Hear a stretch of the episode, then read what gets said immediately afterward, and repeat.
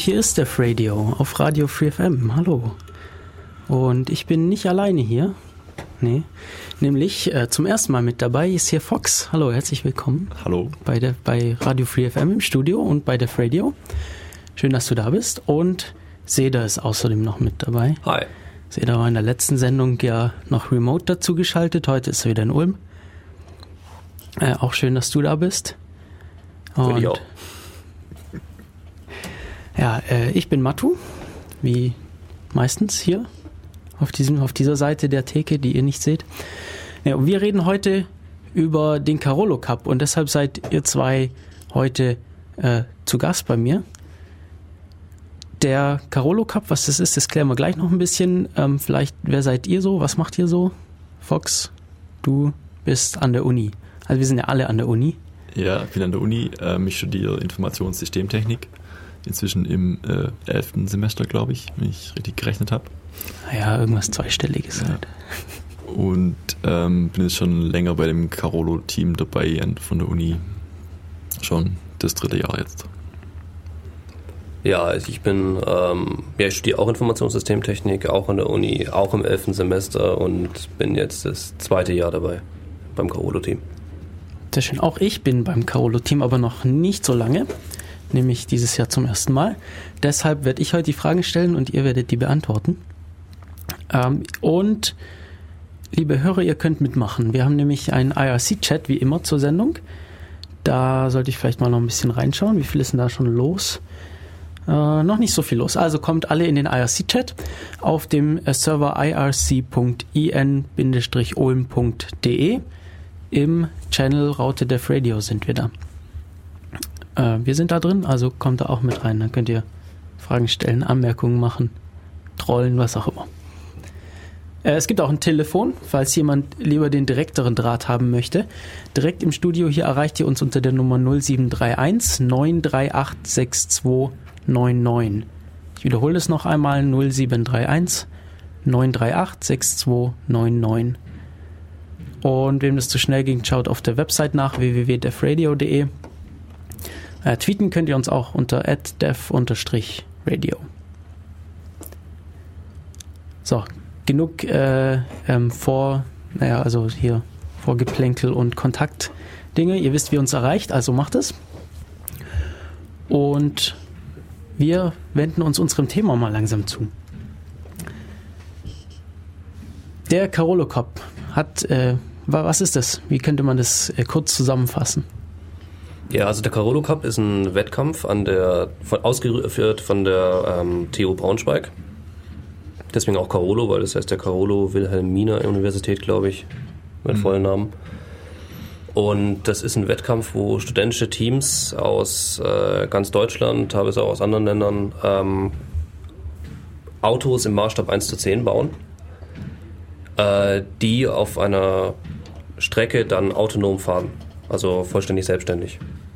Ohne Fernbedienung, sondern für sich. Genau, also der, der Cup findet jedes Jahr im, im Februar statt. Und den 2013 ist es der, der sechste Cup dann. Ja, seit 2008 gibt es den. Äh, ja. Wie, wie, wenn, wenn wir sagen, äh, Strecke aufgebaut, wie muss man die sich vorstellen? Tja, sind so schwarze Matten. Also Ja. einfach, einfach so eine Straße, die äh, in der Halle aufgebaut ist. genau, Äh, man muss jetzt nicht irgendwie durchs Gelände oder sowas. das nicht. Das Nee, wäre also- ein bisschen zu kompliziert noch.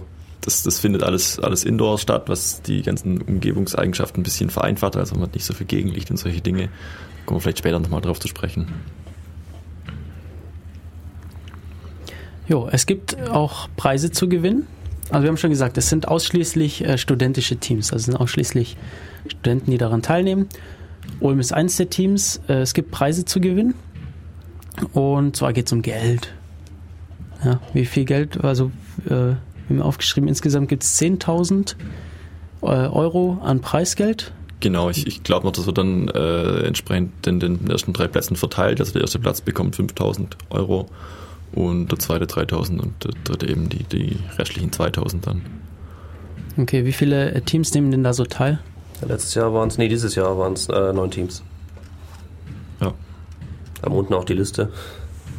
Also es war von, äh, von München, die Braunschweiger selber natürlich, ähm, Aachen, RWTH Aachen hat teilgenommen. Genau, dann haben wir noch äh, Berlin, Hamburg, Erlangen. Also schon einige Unis, die einen gewissen Ruf haben, dass sie, naja, entsprechendes äh, Niveau bieten. Okay. Und wir. Okay. Ja. Ja gut, die Uni hatte, äh, die Uni Ulm hat jetzt keinen schlechten Ruf, muss man sagen. Ja. Äh, wie kamt ihr eigentlich dazu, das zu machen? Ich bin irgendwann mal angesprochen worden vom äh, Kommilitone an der Uni, weil ich gerne halt irgendwie so, so Dinge bastle und er gemeint, ja, sie suchen da noch jemand für, für so ein Projekt und dann. Bist du, bist du ähm, seit dem ersten Mal dabei, als Ulm mitgemacht hat? Nee, das noch nicht. Okay. Ich habe im ersten Jahr nicht mitgemacht. Ich meinte, ja, noch diverse andere Projekte und so, nicht so viel Zeit gerade. Und ich bin dann im, im, zweiten Jahr, in dem die Uni dabei ist, also die Uni Ulm dabei ist, ähm, eingestiegen und es hat mir gleich super viel Spaß gemacht. Und, ja. Cool. Ich glaube, ich habe es äh, mehr oder weniger durch den Fox mitbekommen und äh, vor allem dann dadurch, dass, dass wir gewonnen haben damals. Ja, das gab ordentlich Publicity dann, ja. Okay, das heißt äh, gar nicht mal so unerfolgreich Ulm. Ich glaube, da werden wir uns auch noch ein bisschen drüber unterhalten, wie es denn in Ulm so ablief. Ja, mich hat Seda mitgeschleppt. Gezwungen. Ich habe es tatsächlich ja. schon vorher, davor, vorher davor, davon erfahren und wollte da mal mitmachen, äh, durch Aushänge an die in der Uni in O27 rumhängen. Ähm, hatte da aber, das hat nicht reingepasst in meine Zeit, also ich hatte ich auch noch anderes zu tun. Und dann hat Seda angefangen, mich zu bearbeiten. Zu, genau, mhm. zu bearbeiten. Und dann gefesselt und geknebelt, ja. entführt. Seitdem ist er dabei. Seitdem bin ich dabei, seit äh, diesem Jahr, seit diesem Sommer. Ja, das ist immer gar nicht so einfach, da neue, neue Leute zu finden. Ähm, wobei wir schon versuchen, die, die Einstiegshürde möglichst gering zu halten, aber es ist eben, braucht eben gewisses Know-how. Also unter dem fünften Semester oder so ist schon schwierig, da einzusteigen dann, weil hm. man gerade die elektrotechnischen und informationstechnischen Grundlagen einfach nicht hat. Ja, oder äh, genau. Wir haben jetzt auch einige Informatiker im Team. Ja, die müssen sich dann auch erstmal einarbeiten in diese ja, hardware-nahe Sicht. Wobei ich da sehr froh bin, dass die ganzen Informatiker jetzt auch so langsam rüberschwappen. Ja. Ähm, weil das Ganze, sobald das Auto halbwegs steht, verlagert sich das so sehr ins Softwaretechnische, dass man eigentlich fast nur noch Softwareentwicklung betreibt. Ja, man braucht halt wirklich beides. Wir haben es ähm, dieses Jahr beim Cup auch gemerkt, die Berliner hatten nur Informatiker, die hatten riesige Probleme. Wir hatten keine Informatiker, sondern nur Informationssystemtechniker und Elektrotechniker, hatten dementsprechend auch Probleme. Also das Beste ist wirklich, dass man da äh, gemischte Teams hat. Es ging auch in Braunschweigern so, die hatten ja auch Informationssystemtechniker und Elektrotechniker vor allem. Wie groß sind denn so die anderen Teams? Sehr unterschiedlich. Es gibt richtig große Teams, meine ich, irgendwie mit, mit 20 Personen oder irgendwie so aber auch äh, teilweise sehr kleine Teams, die halt auch äh, ja, Nachwuchsmangel einfach kranken, die Probleme haben, dann neue Mitglieder zu finden, die dann aus nur aus drei, vier Personen bestehen und dann auch dementsprechend äh, zwischen den einzelnen Jahren nicht so viel Zeit haben, da an dem, dem Auto zu arbeiten. Gibt es dann da so die, ähm, ja, so die Spitzenreiter, die, die, wie sagt man, diejenigen, von denen erwartet wird, dass sie, dass sie, wie, wie heißt denn das Wort? Favoriten. Genau. genau. Danke. Gibt es da so Favoriten, die irgendwie jedes Jahr sehr weit äh, vorne sind? Ähm, Team Galaxis von der RWTH Aachen ist relativ gut. Die haben auch äh, die ersten paar Mal gewonnen, oder? Ja, ich weiß die, die genauen Platzierungen nicht mehr, aber die waren immer relativ weit vorne dabei. Dann ähm, Braunschweig ist noch recht stark. Ja. Und inzwischen ja, also wir mittlerweile auch. Braunschweig eigentlich. hat lange Zeit äh, Probleme gehabt, da Nachwuchs zu, zu finden und die sind inzwischen auch ganz froh, dass die ausrichtende Uni auch jetzt mal ein ordentliches Team hat, wo, wo was läuft dann. Ähm, ich meine, das Team Sadi aus, aus Zwickau, ich glaube auch immer ist inzwischen auch äh, ganz ordentlich aufgestellt und die sind vor allem schnell. Ja. Die haben ein sehr, sehr schnelles Auto. Wenn ihr sagt, für manche Pro äh, Teams haben durchaus Probleme, irgendwie Nachwuchs zu finden, wie sieht es insgesamt dem Wettbewerb aus? Ist der irgendwie stabil? Also wird, sieht es schon so aus, als würde er normal weiterlaufen? Ja, da gab es jetzt Versuche in den letzten Jahren noch so einen Junior Cup quasi einzuführen, der die, die Einstiegshürde nicht ganz so hoch ist, weil wenn man quasi ein neues Team aufbaut und dann nur ein, ein Jahr mit dem Auto arbeitet, dann muss man da schon sehr viel Zeit und Energie reinstecken, um äh, schon, schon mitzumachen überhaupt an dem, an dem Cup, dass da alles, alle Disziplinen, die es da gibt, ähm, dass man die schon wahrnehmen kann. Also ich meine, das Team Berlin war es dieses Jahr das erste Mal dabei. Die konnten dann von den, den vier Disziplinen äh, zwei, drei halt fahren und die anderen eben nicht, weil sie nicht die Zeit hatten, äh, das so weit zu entwickeln. Ja, und es wird ja auch immer jedes Jahr verschärft eigentlich von der, vom Regelwerk her auch, damit es halt auch für die Teams, die schon dabei waren, auch noch spannend wird. Ähm, ja, Regelwerk. Wie sieht denn der Wettkampf aus? Wir haben gesagt, es gibt diese Strecke, ja, also so eine nachgebaute Out äh, Straße. Das sind einfach schwarze ähm, Matten mit, mit weißen Markierungen drauf, so Straßenmarkierungen. Und was gibt es da zu erledigen? Um, also wenn wir wollen jetzt den, den Carolo Cup gewinnen, der findet immer im Februar statt. Der nächste ist also am 5. Februar, glaube ich, 2013. Und was muss dafür gemacht werden, um da zu gewinnen? Ja, also es gibt ähm, vier Disziplinen. Ähm, drei äh, dynamische Disziplinen, also wo das Auto fährt, und eine Disziplin noch, wo das Auto vorgestellt wird, das Konzept vorgestellt wird und dementsprechend auch bewertet wird. Ähm, die dynamischen Disziplinen, die sehen so aus, dass man zum einen hat man einen äh, Rundkurs, dass man einfach wirklich nur die Strecke abfährt, was auch schon schwierig genug ist, wenn man die ähm, Fahrbahn erkennen muss. Die, die Strecke ist, glaube 30, 40 Meter lang inzwischen. Glaub, 40 war. Ja, knapp 40, 40 Meter. 40 Meter lang, die man da fahren muss. Ähm, die Schwierigkeit ist dann auch noch, dass einfach Streckenmarkierungen fehlen, was dann besonders gemein ist, wenn man in einer Linkskurve sowohl die mittlere als auch die rechte äh, Streckenmarkierung fehlt, dass man nur noch die linke sieht.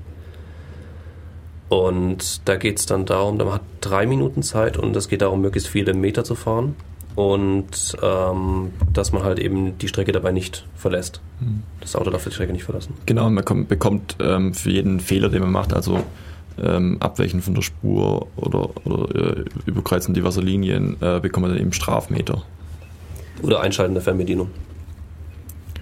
Okay, das heißt, die Autos fahren eigentlich autonom, aber genau. es gibt eine Fernbedienung?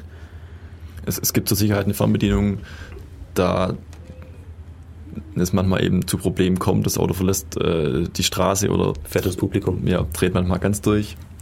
Ähm, das ist der Uniwil im ersten Jahr passiert. Das war auch sehr spannend. Ähm, es gibt eine Fernbedienung, die man im Notfall einschalten kann, um damit dann die Kontrolle des, des, des Fahrzeugs bei sich zu haben, also bei dem, dem Fahrzeugführer, der darauf aufpasst. Und das kostet eben auch äh, Strafmeter dann und es wird am Auto direkt angezeigt. Also da blinkt dann eine blaue Leuchte, damit alle wissen, ja, das äh, Team setzt jetzt die, die Fernbedienung ein. Das Auto darf dann nur noch, ähm, ich glaube, einen halben Meter pro Sekunde fahren. Ganz, ganz langsam. Ja. Also man nicht nur den, den, den, Nachteil durch die Strafmeter, die man bekommt, sondern auch, äh, wenn man wieder auf die Bahn zurückfahren will, wenn man eben abgekommen ist, dauert das sehr lange, weil das Auto nicht so schnell fahren darf. Hm. So, die Strecke an sich war 40 Meter, habt ihr gesagt? Genau. Jetzt können wir können mal schauen, was so die Ergebnisse im vergangenen Jahr waren, was die einzelnen Teams so gefahren sind. Äh, wo ist denn hier Ulm? Also Ulm, das Team Spatzenhirn, äh, hat 335 Meter zurückgelegt. Ja, eigentlich hätten wir noch mehr geschafft. Nicht schlecht. Wir haben bloß die Geschwindigkeit runtergedrosselt, weil äh, das in der, in der, ähm, in der letzten Probe nicht so gut lief. Das ist ja, öfters mal rausgefahren. Also es, die, die Strafen, wenn man die Strecke äh, verlässt, sind, immer, äh, sind sehr empfindlich, irgendwie gleich fünf Meter oder so. Und man muss ja auch wieder dann zurückfahren. Das kostet dann nochmal äh, vor allem Zeit. Und darum sind wir da lieber auf, auf Sicherheit gefahren, haben den Speed ein bisschen runtergedreht, dass er ähm, eben sicherer fährt, um, um äh, weniger Strafmeter zu kassieren. Ja, scheint sich ausgezahlt zu haben, weil wie ich hier sehe, seid ihr das einzige Team gewesen ohne Strafmeter in diesem Jahr 2012. Genau, ja. Cool. Als nächstes kam dann das Team CDLC. Wisst ihr, welche Uni das, das ist? Braunschweig. Das ist Braunschweig. Braunschweig mit 226 Metern und 40 Strafmetern. Also zusätzlich 40 Meter noch, aber das waren Strafmeter. Mhm. Also die haben dieses Jahr stark aufgeholt im Vergleich zum letzten Jahr. Sich echt Mühe gegeben, also muss man echt sagen. Ja, wen das interessiert, ähm, der kann sich die Ergebnisse anschauen auf carolo, äh, carolo-cup.de. Da gibt es dann die entsprechenden Infos und Regelwerke und Ergebnislisten. Okay, Rundkurs ohne Hindernisse. Das heißt, man muss irgendwie dieses Ding abfahren.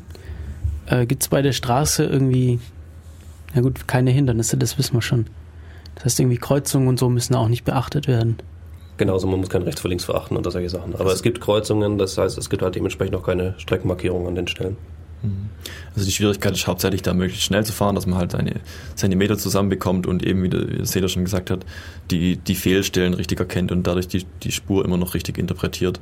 Also ist im Regelwerk so ausgelegt, dass immer mindestens äh, von den, den drei Linien, also die zwei Außenmarkierungen und der, der Mittellinie, mindestens eine sichtbar ist äh, auf der gesamten Strecke und äh, dadurch kann man dann die anderen Linien wieder dementsprechend zurückrechnen.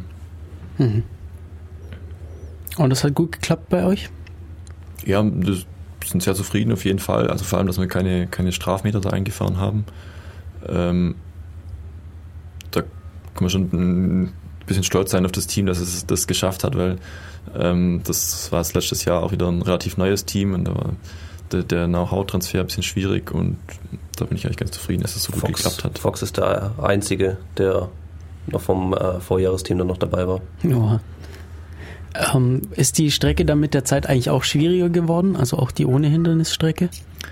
Nee, also es gibt immer in, in, im Regelwerk, dass das immer ähm, ja, ein halbes Jahr vorher veröffentlicht wird, ähm, ein Streckenbeispiel, wie die Strecke aussehen könnte oder wie sie mal aussah.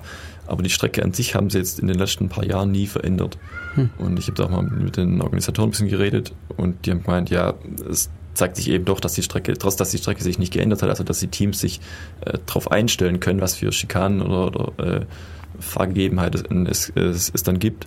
Ähm, das, das Niveau der, der, der Fahrten ist nie arg gestiegen. Also dass es dass viele Teams gibt, die perfekt fahren. Das, heißt, das sieht man ja bei, der, bei dem Ranking schon, dass ähm, selbst das Team, das das letztes Jahr den, den, den Cup gewonnen hat, also Braunschweig, da auch schon 40 Strafmeter rausgefahren äh, hatte. Ja, wobei die ja das Problem hatten, dass die ähm, tatsächlich von einer anderen Strecke ausgegangen sind, dass ähm, weil der, die Jury wollte eigentlich einen Gefallen tun den Teams, indem sie die Lücken äh, von den, wo die Fahrstreifen fehlen, äh, noch ein bisschen abkleben, noch ein bisschen kleiner machen. Also es Und- gibt immer vor dem eigentlichen Rennen ein, äh, quasi eine Generalprobe, wo jeder mal fahren darf. Und da hat sich dann die Strecke neu gesäubert und jeder darf halt mal eine Runde testen und so. Und da hat sich halt gezeigt, dass viele Leute Probleme haben mit den, den Fehlstellen auf den der, der Fehlstellen der Fahrbahnmarkierungen. Und dann hat die Jury kurz vor dem, dem eigentlichen Wettbewerb die, die Fehlstellen etwas verkürzt, sodass äh, man mehr von der Fahrbahnlinie sieht. Ja, und Braunschweig hat das eher geschadet. Die haben da dadurch die Lücken nicht mehr erkannt, weil sie zu kurz waren. Ja, die Sind hatten dann, irgendwie ein Tracking auf die Länge der Lücken und äh, das war dann nicht optimal dann. Aber wenn ich mir hier so den Vergleich anschaue, 2012 zu 2011, ähm, da sind schon dieses Jahr ein paar ja, so Teams deutlich weitergekommen als im Jahr davor. Ja, klar, das Ganze professionalisiert sich auch in, in gewisser Weise dann, aber äh, ich denke, das ist wie, bei vielen Dingen, äh, gerade bei irgendwie Vereinen oder irgendwelchen Organisationen, die, die dann an, an Nachwuchsmangel kranken und dann halt im nächsten Jahr fehlen halt die Leute, die da Ahnung haben davon und es läuft dann einfach nicht mehr so rund. Und man versucht natürlich auch ab und zu äh, neue Dinge, innovative Dinge zu entwickeln und die Konzepte aufs Fahrzeug zu bringen und Die werden vielleicht nicht fertig. die werden nicht fertig oder es gibt Probleme damit und ja. Unser Team ist kürzer geworden. 2011 waren es noch 396 Meter. Plus 5 Strafmeter. Ja, gut. Dafür war man In beim diesem Jahr Einparken besser. 335 Meter. Ja. Aber die Braunschweiger sind äh, doppelt so weit gekommen. Ja, die haben sich richtig Mühe gegeben, muss man sagen. Ah, gut, Galaxis ist äh, auch schlechter geworden. Ja, Galaxis hatte ein ganz komisches Konzept. Die haben ähm, so äh, Motoren gehabt, die nur zwei Geschwindigkeiten hatten, nämlich Stillstehen und volle Power. Und dadurch Das kann ja nur hatten gut sie es, gehen. das kann ja nur gut gehen, ja. Das Problem, da hatten sie das Problem, dass ähm, die hat konstant die Räder durchgedreht sind. Die hatten keine Möglichkeit, überhaupt ihre Geschwindigkeit zu messen, weil die Räder die ganze Zeit durchgedreht sind. War Ähm, das letztes Jahr dann auch so oder nur dieses Jahr? Das, das war ein neues Auto, ein neues Konzept und das war nur So. dieses Jahr. Ja, deshalb, wenn neue Leute im Team sind, denkt man, ja komm, wir machen jetzt was Schönes Neues, was Tolles. Und dann funktioniert es halt dementsprechend gut. Und ja. Das war dann auch, um die Vorgabe zu erfüllen, dass wenn sie mit der Fernbedienung fahren, nur einen halben Meter pro Sekunde fahren, haben sie dann immer Puls, mit dem Puls dann gearbeitet. Also immer nur so piep, piep, piep. Immer Also so, sind wir einen halben immer so. Meter gesprungen und Ja. dann eine Sekunde gewartet oder wie? Wie Genau kann ich mir so. das vorstellen? Genau. ja, dann Also- einmal immer kurz Gas geben, das, bis der Impuls quasi wieder weg war und dann äh, nochmal Gas gegeben. Das heißt, es ist dann auch so ruckartig gefahren, wie Das, wenn man das, das Konzept ist schon cool. Ich kann, also die hatten vier Motoren drin, die konnten jedes Rad quasi einzeln steuern, konnten auf der Stelle drehen und Aber solche halt auch Dinge. steuerlich Was? regeln. Wie, wie auf der Stelle drehen, Moment. Ja, du Das wir jetzt kannst, erklären. du kannst die Räder dementsprechend steuern. Dass, also ich habe es gesehen, dass sie sich auf der Stelle drehen konnten. Ja, das Auto war, also Das wenn sie mit der natürlich beim Einparken. Ja, Die haben ja teilweise dann auch diese, diese ähm, dass man nur einen halben Meter pro Sekunde fährt. Mit der Fernbedienung haben sie ja teilweise ausgeschaltet im Training und dann sind sie nur mit Fernbedienung gefahren. das, das Ding ging schon ab. Also, Das ist, also mit Fernbedienung macht es richtig Spaß damit zu fahren. ja, aber das war einfach overpowered. Die hatten was weiß ich, wie viel 100 Watt, die sie da auf die Straße bringen sollten. Und ja, den kleinen Rädern ist das halt schwierig dann. Äh, wie kann man sich das vorstellen, wenn man da jetzt keine Ahnung hat, wie viel Watt so, ein- so ein Dingens, so ein kleines Auto Fox. hätte für ein. Naja, Was, was hat denn das Ulmer Auto? So was an Energie, die da reingeht. ja, das sind wahrscheinlich keine 100 Watt, die da auf den Motor gehen. Also vielleicht mal kurzzeitig, aber das ist nicht, nicht, nicht dauerhaft auf jeden Fall. Ja, es gibt ja auch noch andere Disziplinen. Also Rundkurs ohne Hindernisse, also Straße entlangfahren. Das einzige, also schwierig, was heißt einzige Schwierigkeit eben, dass hin und wieder Markierungen fehlen können. Dann muss, was gibt's sonst noch für Disziplinen? Mm, Rückwärts einparken. Nee, seitwärts, seitwärts einparken. Also paralleles Parken Genau. am Straßenrand. Genau. Und zwar ähm, fährt man an der Strecke entlang. Äh, auf der rechten Seite sind weiße Boxen, Kartonboxen, die praktisch Autos darstellen oder Häuser. Und ähm, die Aufgabe des Autos ist dann, eine Parklücke zu erkennen, die groß genug ist, um dort reinparken zu können und dann, dann seitwärts einparken zu können. Und hier ist auch sehr wichtig, erstmal natürlich die Zeit, dass man sehr, sehr schnell ist und ähm, dass man nicht an die Boxen stößt, dass man gerade drin steht, nicht mehr auf der Straße steht. Eigentlich das gleiche wie in der Fahrschule. Genau, also der, der Aufbau der, der, der, der parkenden Fahrzeuge, wie man so nennen mag. Ähm, es, es gibt unterschiedlich große Lücken. Ähm, in der Regel sind es eine, eine 50 cm, 60 cm und 70 cm Lücke. Und natürlich kommt man in die 70 cm Lücke am leichtesten rein. Darum wird die normalerweise auch ganz ans, ans Ende ähm, der Strecke da gesetzt. Das heißt, man braucht längere Zeit, um bei der Lücke zu sein, um dann erst mal einparken zu können. Das heißt, man verliert da schon ordentlich Zeit. Ich meine, die besten Teams haben es irgendwie in vier, fünf Sekunden geschafft, da mal, mal einzuparken. Der Team Sadi wahrscheinlich in zwei Sekunden. Ja. Und das, das Ulmer Team hat, glaube ich, ja, es acht, neun Sekunden braucht, weiß ich, ich weiß nicht mehr genau. Aber dadurch, dass unser Auto ein bisschen länger ist, haben wir halt die 70 cm Lücke anfahren müssen und dementsprechend auch äh, längere Zeit gebraucht. Haben aber diese Disziplin trotzdem gewonnen dieses Jahr, weil äh, Team Sadi gegen der Box gestoßen ist. Also auch hier gibt es empfindliche Strafen, sobald man irgendwie von der Strecke abkommt oder die, die parkenden Fahrzeuge äh, äh, berührt. Man muss, wenn man fertig eingeparkt hat, auch äh, die Warnblinke, blink, äh, Warnblinker blinken lassen. Ähm, wenn man das vergisst, gibt es auch Strafmeter, äh, Strafsekunden diesmal. Oder eine Abweichung von bis zu 5 Grad werden, glaubt, toleriert äh, gegenüber der, der Fahrbahn. Also man muss schon sehr genau und präzise in die Lücke kommen und vor allem äh, konsistent. Also es hat sich letztes Jahr, äh, die, dieses Jahr 2012 gezeigt, ähm, die Teams kommen zwar, es gibt viele Teams, die schnell reinfahren können, aber eben nicht perfekt und ecken dann irgendwo an oder sowas und dadurch bekommt man dann, weiß nicht, fünf oder zehn Strafsekunden, ist quasi, quasi sofort über Mittelfeld schon. Das ist natürlich auch besonders schwer für Teams wie die Aachener, die nicht mal ihre Geschwindigkeit messen können, weil die Räder durchdrehen. Ja. Ja, Aber das stelle ich mir beim Einparken schwer. Vielleicht kann man da noch rein driften oder so. Das wäre ganz interessant. Ähm, wenn du sagst, die äh, größte Parklücke ist so um die 70 Zentimeter lang, wie groß sind denn die Autos?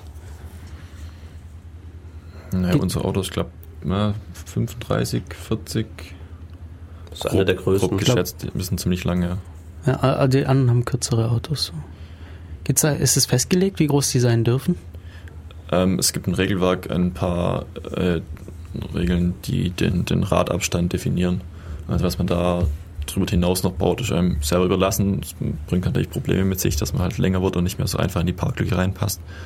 Ähm, ich glaube, der Rad oder der Achsabstand müssen irgendwie 20 Zentimeter sein. Also mindestens. Muss es dann auch vorgeschrieben, wie die Räder angebracht sein müssen? Also ist es dann wie bei einem üblichen Auto, dass äh, hinten eine feste Achse ist und dass man vorne lenken kann? Oder Ähm, das war die Jahre davor bisher immer so, meine ich. Und dieses Jahr gibt es einen neuen Passus in, in den Regeln, dass auch eine, eine äh, Zweiachslenkung erlaubt ist, also vorne und hinten eine Lenkung. Hm. Was nicht gleich die Ideen bei uns äh, hervorbrachte, ja, das wollen wir haben, aber es ist dann doch nicht so einfach. Vielleicht kommen wir später nochmal drauf. Ja. Interessant. Ähm, zum, zum Einparken kann man noch sagen, das haben sie jetzt dieses Jahr ein bisschen, ähm, die Bewertung ein bisschen geändert. Früher gab es halt einen Durchlauf pro Team und man hat dementsprechend viele Punkte bekommen, ähm, was dann eben bei, bei Ausfällen, die man hatte oder irgendwelche Berührungen äh, sehr schnell einfach das Team runtergezogen hat. Und dieses Jahr wird es jetzt äh, pro Team drei Durchgänge geben. Man hat also drei Versuche und es wird dann von allen drei Versuchen der Mittelwert gebildet. Also wenn man einmal davon äh, einen, äh, einen Fehler macht, ist es nicht so tragisch dann.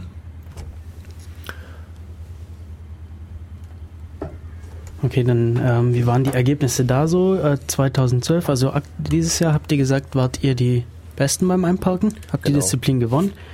Äh, hier steht 9,3 Sekunden ohne Strafzeiten. Äh, Da bekommt man dann Strafzeiten, nehme ich an, bei der Disziplin. Ja, genau. Fürs äh, Anecken hast du schon gesagt, äh, beziehungsweise man vergisst die Blinker einzuschalten oder zu schräg steht. Wie, äh, gilt der Versuch dann gar nicht, wenn man zu schräg steht? Also mehr als diese 5 Grad Abweichung von der Straße? Oder? Nee, man bekommt äh, die Strafsekunden, glaube ich. Ja. Also ich glaube, gar nicht gilt dann nur, wenn man vorbeifährt oder so etwas. Ja. Was auch in einigen Teams passiert ist. Es ist gar nicht so einfach, die, die Lücke überhaupt zu erkennen. Also da gibt es verschiedene Konzepte, ähm, das mit, mit den Sensoren zu erkennen, aber ähm, da kommen wir vielleicht später nochmal drauf bei den Sensoren dann. Mhm. Okay, einparken. Also dieses Jahr 9,3 Sekunden. Es gab andere sehr schnelle Teams. Hier Braunschweig 9,6 Sekunden, auch ohne Strafzeit. Also knapp dahinter. Ähm, und ansonsten haben hier alle Strafzeiten bekommen, wie ich sehe, sogar ordentlich. Also das sind Ja. dann solche Wie, Aneckungen. wie schnell war denn Team Sadi ohne Strafzeiten? 4,5. 4,5 ja, eben, genau. die sind echt viel. Also die, die sind auch, haben ein kürzeres Auto und können dementsprechend auch in die, in die erste, in die 50 Zentimeter Lücke reinfahren, haben deswegen schon nicht so einen langen Fahrweg und das, das bringt echt viel. Mhm. Und ähm, dieses Jahr sind es auch die, werden, 2013 werden die, die Lückengrößen ein bisschen verändert und es gibt noch mehr Strafzeiten für die längeren Lücken, äh, woraufhin wir uns auch entschieden haben, dann äh, unser Auto jetzt aktuell daraufhin zu optimieren, dass wir in die, in die kürzeste Lücke reinpassen, auf jeden Fall. Einfach um den Strafzeiten aus dem Weg zu gehen. Das wären 55 Zentimeter bei uns. Und wir mussten feststellen, dass wir leider nicht in einem Zug in diese Parklücke kommen mit Ja. unserem Auto. Also wir haben jetzt das Auto extra noch um, um äh, ich glaube, zweieinhalb oder drei Zentimeter verkürzt, dass wir einfach bessere Chancen haben, da reinzulenken. Hm. Also wenn wir eine 5 cm längere Lücke finden, dann kommen wir wahrscheinlich in einem Schwung rein, ohne korrigieren zu müssen. Also wird korrig werden wir korrigieren müssen.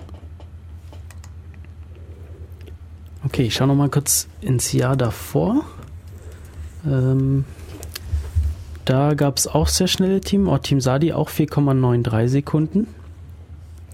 Äh, Team Galaxis kurz dahinter mit 6,3 Sekunden. Spatzenhirn war auch sehr schnell, aber 30 Strafsekunden hier.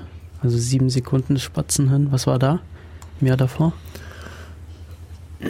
Oh, das weiß ich gar nicht mehr genau. Also ich schätze mal, wir sind irgendwie angeeckt oder glaube, wir haben die, die sind in die falsche Lücke reingefahren. Also wir sind, glaub, wir wollten die, in die 70 Zentimeter Lücke reinfahren, sind aber in die 60 reingefahren, weil es halt irgendwas von den Sensoren nicht, nicht funktioniert hat.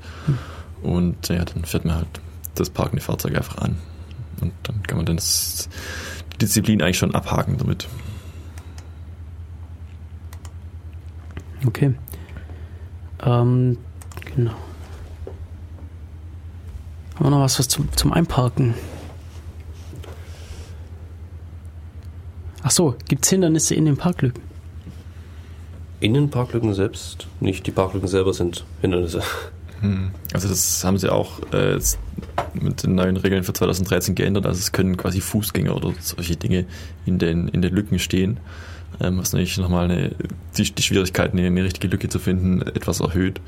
Weil man eben nicht nur auf die, die parkenden Fahrzeuge schauen muss, die halt äh, laut Regel, ich glaube, zwei Zentimeter weit von der, von der Fahrbahnrand entfernt sind. Sondern man muss eben auch auf Fußgänger achten, die halt mal zehn Zentimeter weit vom Fahrbahnrand äh, auf dem Parkstreifen quasi stehen können. Okay. Und das gab es bisher aber noch nicht in den Wettbewerben. Ähm, sie hatten es letztes Jahr einmal äh, kurz, Versehentlich. kurz versehentlich drinstehen. Ich habe sie dann darauf aufmerksam gemacht, dass es nicht, äh, nicht, nicht regelkonform war. Also Team Erlangen ja auch schön, für, schön bedankt bei dir. Genau, also das Team Erlangen, also denen hatten sie ähm, quasi einen Fußgänger in die, in die Parklücke gestellt. Darauf war das Team natürlich nicht eingestellt, weil es nicht so in den Regeln drin stand. Und ähm, die haben den Fußgänger dann dementsprechend umgefahren und äh, nach der, der Klärung der Sache haben sie dann am Ende nochmal einen Versuch bekommen. Okay. Ja, gut. Das sind, ja. ja.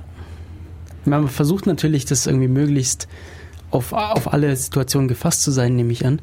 Aber es ist halt dann doch ein Wettbewerb, wo man, ja, man ist halt dann doch meistens irgendwie schneller oder effizienter, wenn man äh, dann doch die Regeln genauer auslegt. Ja, also dies, die, man merkt schon in den Regeln inzwischen äh, sind viele Sachen ziemlich genau festgeschrieben. Ähm, was man dazu sagen muss, also die, es gibt ja immer, also ein, ein, der Wettbewerb findet normal am Dienstag statt und es gibt ähm, am Montag den ganzen Tag Zeit, um auf der Strecke, auf der nachher das, das Rennen gefahren wird, ähm, zu trainieren. Und das hilft den Teams einfach schon äh, relativ viel, sich auf genau die Wettbewerbssituationen einzustellen, die sie nachher auch vorfinden werden. Ja, wobei die Teams dann am Montag tatsächlich noch dabei sind, äh, wirklich zu implementieren und die Autos teilweise noch zu bauen. Also die ersten Stunden, da ist die Strecke da, aber es fährt noch keiner, weil die Autos nicht fahren. Ja, das, das merkt man bei vielen Teams, da ist ähm, einfach nicht so die Routine drin, dass man sich quasi alle zwei Wochen auf einen, auf einen Wettbewerb fährt und da was macht oder so. Das macht man Ja, halt einmal im, einmal im Jahr und so die letzten ein, zwei Wochen sind dann immer die, die spannenden eigentlich, wo dann die letzten Entwicklungen und Implementierungen und die ganzen Module irgendwie zusammengefügt werden, dann dass das Ganze an sich äh, fährt. Es ist auch so, ge so gedacht, also ähm, eigentlich darf man dann am Auto während des Wettbewerbs eigentlich nichts machen. Also man startet das Auto halt einmal und bei jedem der, der, der drei dynamischen Disziplinen muss man dann eben einen entsprechenden Knopf drücken, wenn das Auto an, der Stelle steht und es soll dann losfahren. Ähm, zwischendrin darf man eigentlich nichts machen an dem Auto, außer Batterien wechseln oder sowas. Okay. Ähm, wenn du gesagt hast, da gibt's äh, nicht so die Routine mit Wettbewerben, kennt ihr denn andere Wettbewerbe, die so ähnlich sind? Wisst ihr davon Es irgendwas? gibt schon andere auch noch. Es gibt ja einen äh, Robocup, wo ähm, Teams mit ähm, Fußballrobotern gegeneinander antreten. Hm. Ähm, sicherlich das bekannteste. Ach stimmt, wo es gibt Ulm ja Le- mittlerweile Le- nicht mehr antritt, früher aber recht erfolgreich war, glaube ich. Okay, weißt du warum? Hat sich wahrscheinlich verlaufen. Das war jetzt aber mehr bei den Informatikern, glaube ich. Ja. Und äh, Carolo Cup ist jetzt mehr. Das ist auch das Technik, Team der FU Berlin, äh, ist auch beim Robocup angetreten eigentlich. Hm, weiß ich glaub gar nicht. Ist natürlich auch cool. Also wenn man ein Team hat, die sich da mehr mit beschäftigen, das könnte ich mir schon ziemlich spaßig vorstellen. Wenn da irgendwie so, da ist ja doch einiges übertragbar. Oder? War zumindest die Erfahrung.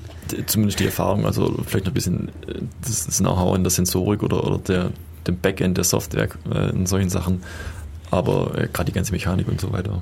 Ja, aber vor allem das Teammanagement, das macht es halt auch aus. Wenn man da Erfahrung, ein Mhm. bisschen Erfahrung hat. Das haben wir ja letztes Jahr auch gemerkt, dass das auch manchmal etwas schief läuft. Das ist schwierig. Ja, wir, haben, wir sind mit dem Zeitplan auch nicht so richtig zurechtgekommen. Also wir, unsere Fahrt nach Braunschweig war noch lustig. Wir hatten ähm, einen Van mit drei Reihen und äh, in der hintersten Reihe und in der vorletzten Reihe, also der mittleren Reihe, saßen dann Leute mit Laptops noch und haben programmiert. Wir hatten das Auto lief dann auch noch. Wir sind dann über WLAN auf das Auto drauf, um dann noch Dinge auszutesten. Und dann noch Test zu fahren, ja genau. Und das Ganze dann an die Autobatterie angeschlossen, was dann auch nicht so gut lief. ja, der, der Wechselrichter ist ziemlich, ziemlich warm geworden. Also Ja, während der Fahrt aus dem Auto gehalten im Ja. Februar, damit er wieder kühl wurde. das Spannende war, ähm, wir hatten kein, kein, kein Bildschirm und das Auto ins WLAN zu bringen, das macht man halt einmal, steckt den Bildschirm dann ab und dann ist gut. Und irgendwann hat das Auto dann während der Fahrt angefangen zu piepsen, das heißt, der Akku ist leer. Bis man dann gemerkt hatte, ja, es gibt kein, kein Netzteil mehr, das heißt, äh, die Stromversorgung über den Wechselrichter ist ausgefallen. Und ich so, ja, hu, scheiße, ähm, wir müssen jetzt unbedingt gucken, dass wir den Strom wieder schnell kriegen. Dann habe ich den Wechselrichter äh, versucht wieder einzustecken, der war glühend heiß, ähm, weil da hat irgendwie drei, vier Laptops noch dran hingen dann.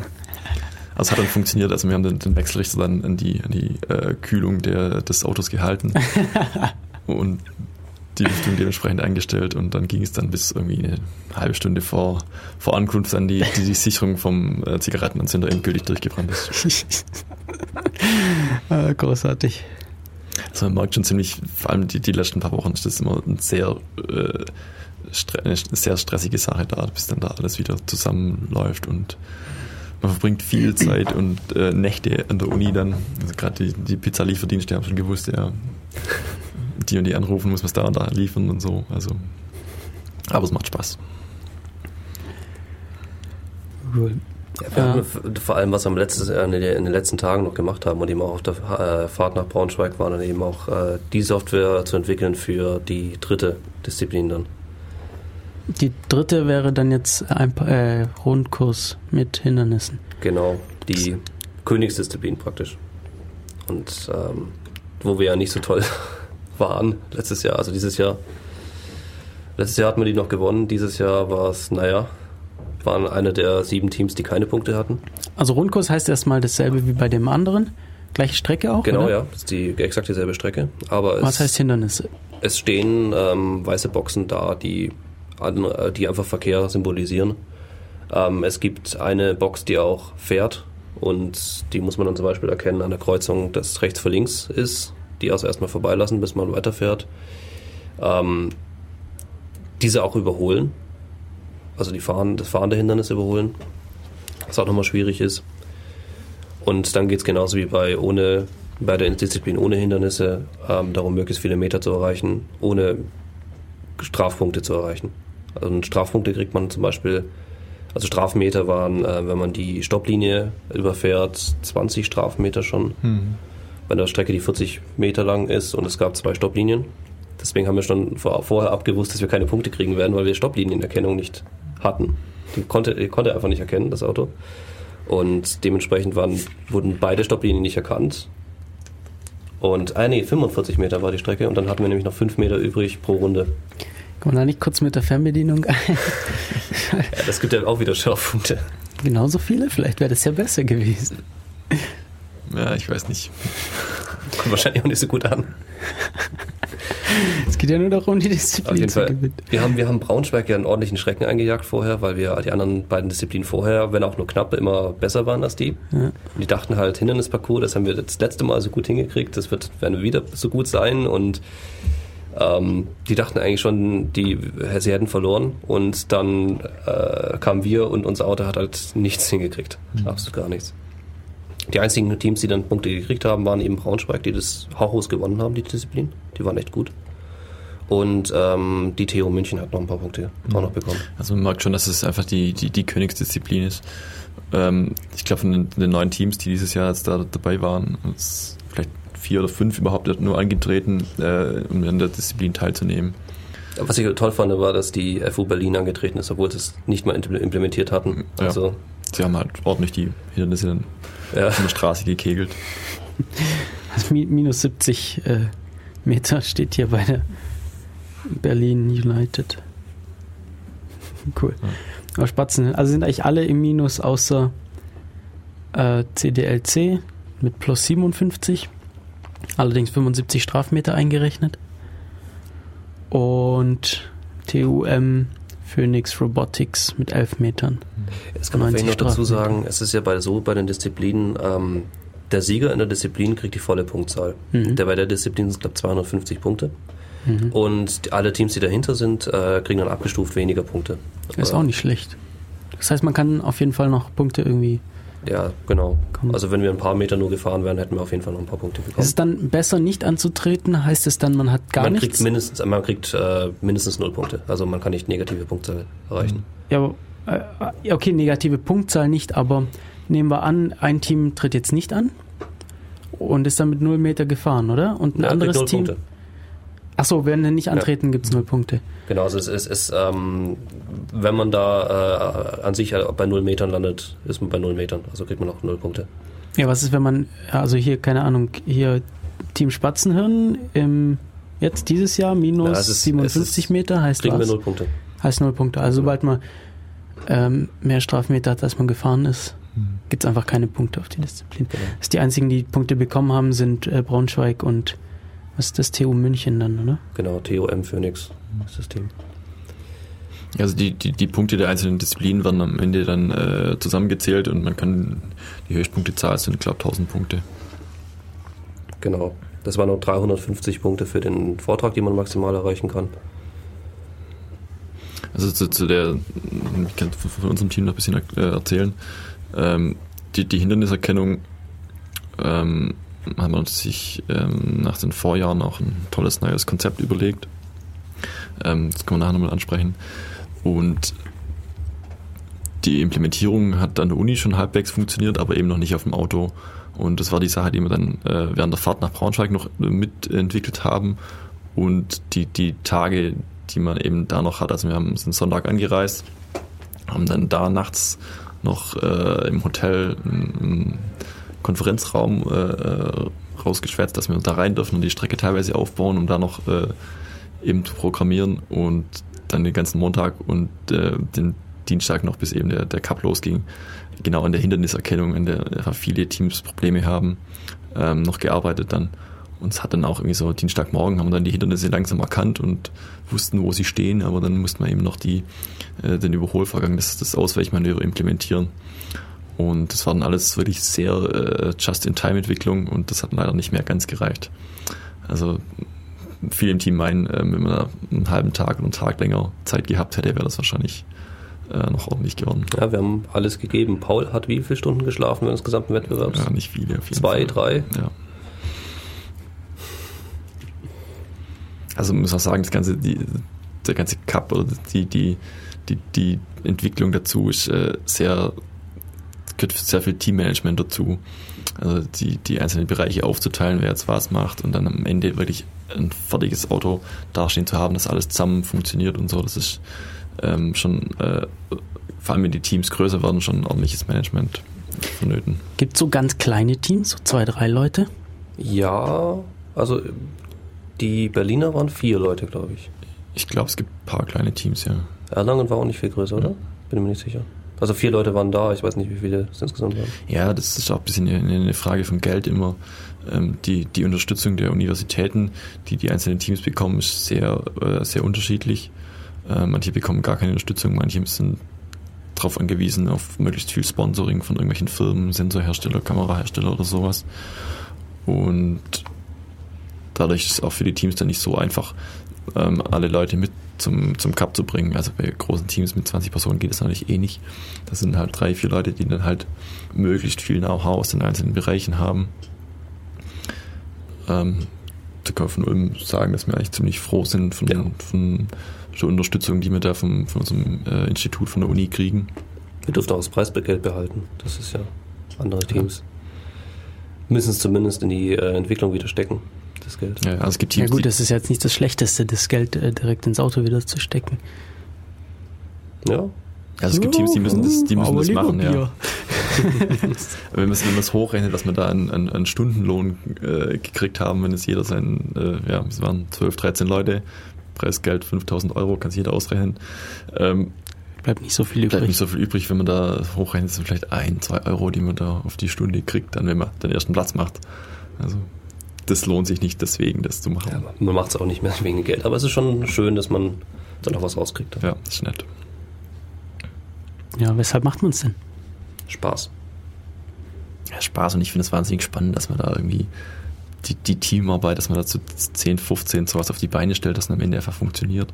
Kann man das irgendwie ins Studium eingliedern, den Carolo Cup? Äh, ja, ja, man kann das, das ist ein Modul an der Uni, man kann das in, normal in den Studienplan aufnehmen, aber die Leistungspunkte, also die man dafür kriegt, sind ein Witz dafür für, für den Aufwand. Also, also man okay. steckt viel, viel mehr Aufwand hinein, als man dann auch an Leistungspunkte rauskriegt. Wenn man sagt, wenn du sagst, man kann, wer kann jetzt? Also du bist Informationstechniker, Informationssystemtechniker. ja, wir können es als Wahlpflichtmodul nehmen. Das ist also mehr oder weniger ähm, normales Modul, normale Vorlesung praktisch, normale Veranstaltung. E-Techniker auch. Informatiker, auch, ja. Medieninformatiker können es, glaube ich, ähm, zumindest als Wahlmodul anerkennen. Das weiß ich jetzt nicht, das kennst du dich wahrscheinlich besser aus. Hm. Ja, zumindest mal als Freimodul würde es gehen. Ja. Also falls jemand zuhört, der an der Uni studiert und da Lust hat mitzumachen. Mhm. Brauchen wir Psychologen? was, was, was noch fehlt für uns in äh, Beim Wettbewerb vielleicht schon so.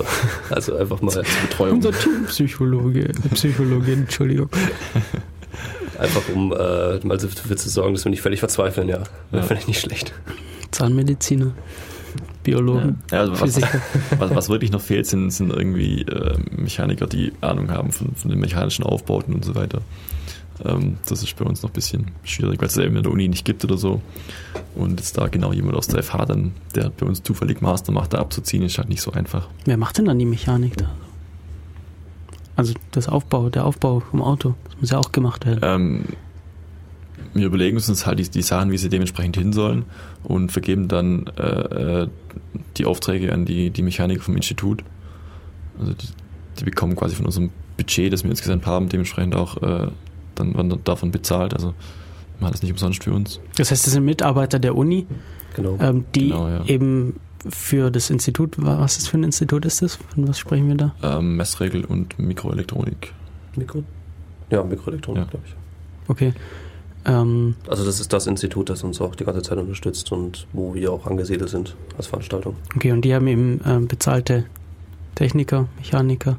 Genau, die, haben ihre eigene Werkstatt. ja, die, also die, die entwickeln ja eigentlich äh, für die normalen Autos äh, gerade eben solche Systeme noch. Fahrerassistenzsysteme vor allem. Ja, und haben dementsprechend auch ihre eigene Werkstatt und äh, auch eben das Wissen, wie man jetzt diverse mechanische Sachen einfach so umsetzt. Also wir sagen halt, ja, das soll jetzt so und so hin und dann helfen die uns dabei, das auch äh, dafür ein Konzept zu entwickeln. Im Chat kommt der Vorschlag, dass wir Psychologen fürs Auto für die implementierte KI nehmen können. Das wäre dann schön, also ich stelle mir gerade vor, wie, wie so ein Modellauto in so einer Psychotherapiesitzung ist. Man hat jetzt nicht viel damit zu tun, aber Ich muss den ganzen Tag im Kreis fahren. den Gedanken nur lustig.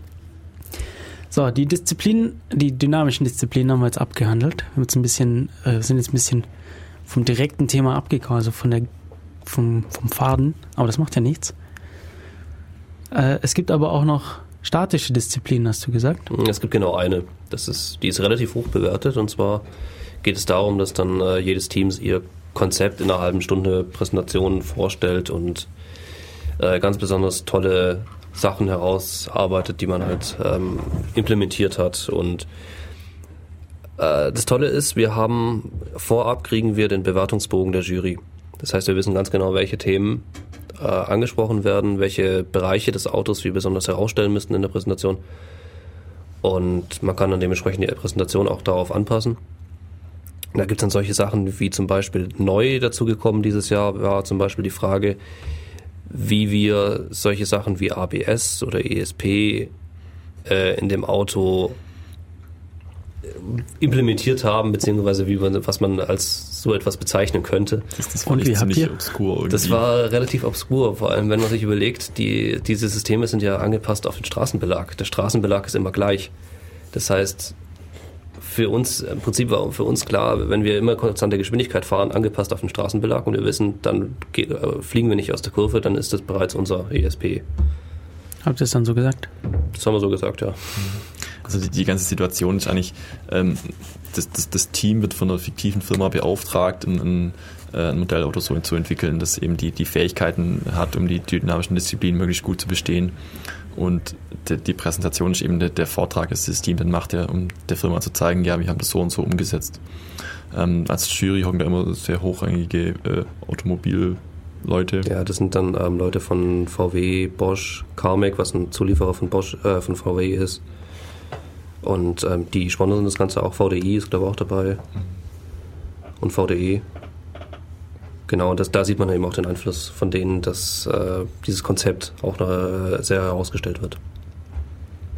Also wir haben da echt ähm, nach dem, dem, dem ersten Jahr ähm, uns sehr darauf konzentriert, dass wir möglichst viele Punkte in dem Vortrag kriegen. Ähm, eben dadurch, dass man den, wie Cedar schon gesagt hat, den, den Bewertungsbogen der Jury vorab bekommt, kann man sich ziemlich genau darauf einstellen. Wir haben dann da zwei Leute abgestellt, die sich nur in den letzten paar Tagen um den Vortrag kümmern, um den wirklich perfekt zu machen und wirklich auch genau auf den Bewertungsbogen anzupassen, einfach um die maximale Punktzahl rauszuholen, was immer relativ gut geklappt hat. Ja, das haben wir schon recht gut hingekriegt. So, wie ist denn das aufgeteilt? Ich schaue hier gerade bei den dynamischen Disziplinen. Am stärksten gewertet der Rundkurs mit Hindernissen Genau.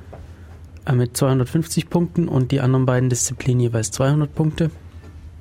Und äh, hier sind jetzt die, hier ist jetzt der Vortrag aufgeteilt in Herstellungskosten und Energiebilanz. in Einparkkonzept und in Spurführungskonzept mit Ausweichmanövern. Wobei das letzte 200 Punkte gibt, das Einparken 100 und die Herstellungskosten und Energiebilanz 50 Punkte. Mhm. Das ist da die, die Disziplin, wer kann die glaubwürdigsten Zahlen erfinden. Das heißt keine Stimmen oder wie? Bitte? Keine von den Zahlen stimmen? von den Ah, die stimmen schon so halbwegs, aber es ist halt es ist schon sehr, sehr viel Schätzwerte.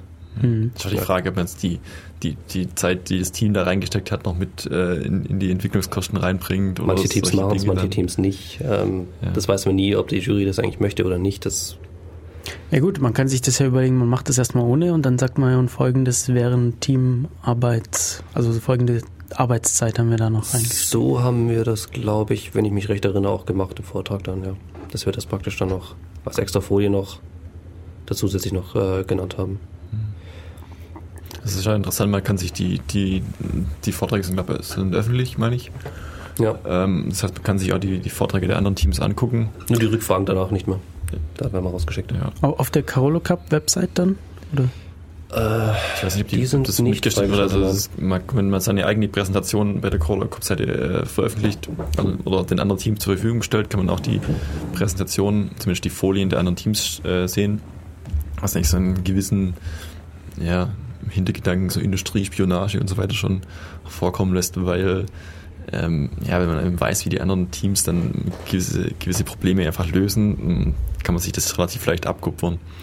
Ähm, aber das Ganze ist jetzt nicht so äh, streng. Also man muss schon sehen, das ist klar, das ist ein Wettbewerb, aber die Teams untereinander sind eigentlich immer äh, gut befreundet und man hilft sich auch. Wenn er sagt, ja, wir brauchen jetzt da einen Schraubenzieher oder einen Ostzieher oder sowas, dann hilft man hast, du, sich. hast du nicht Systemadministrator für Systemadministrator für die Erlanger gespielt?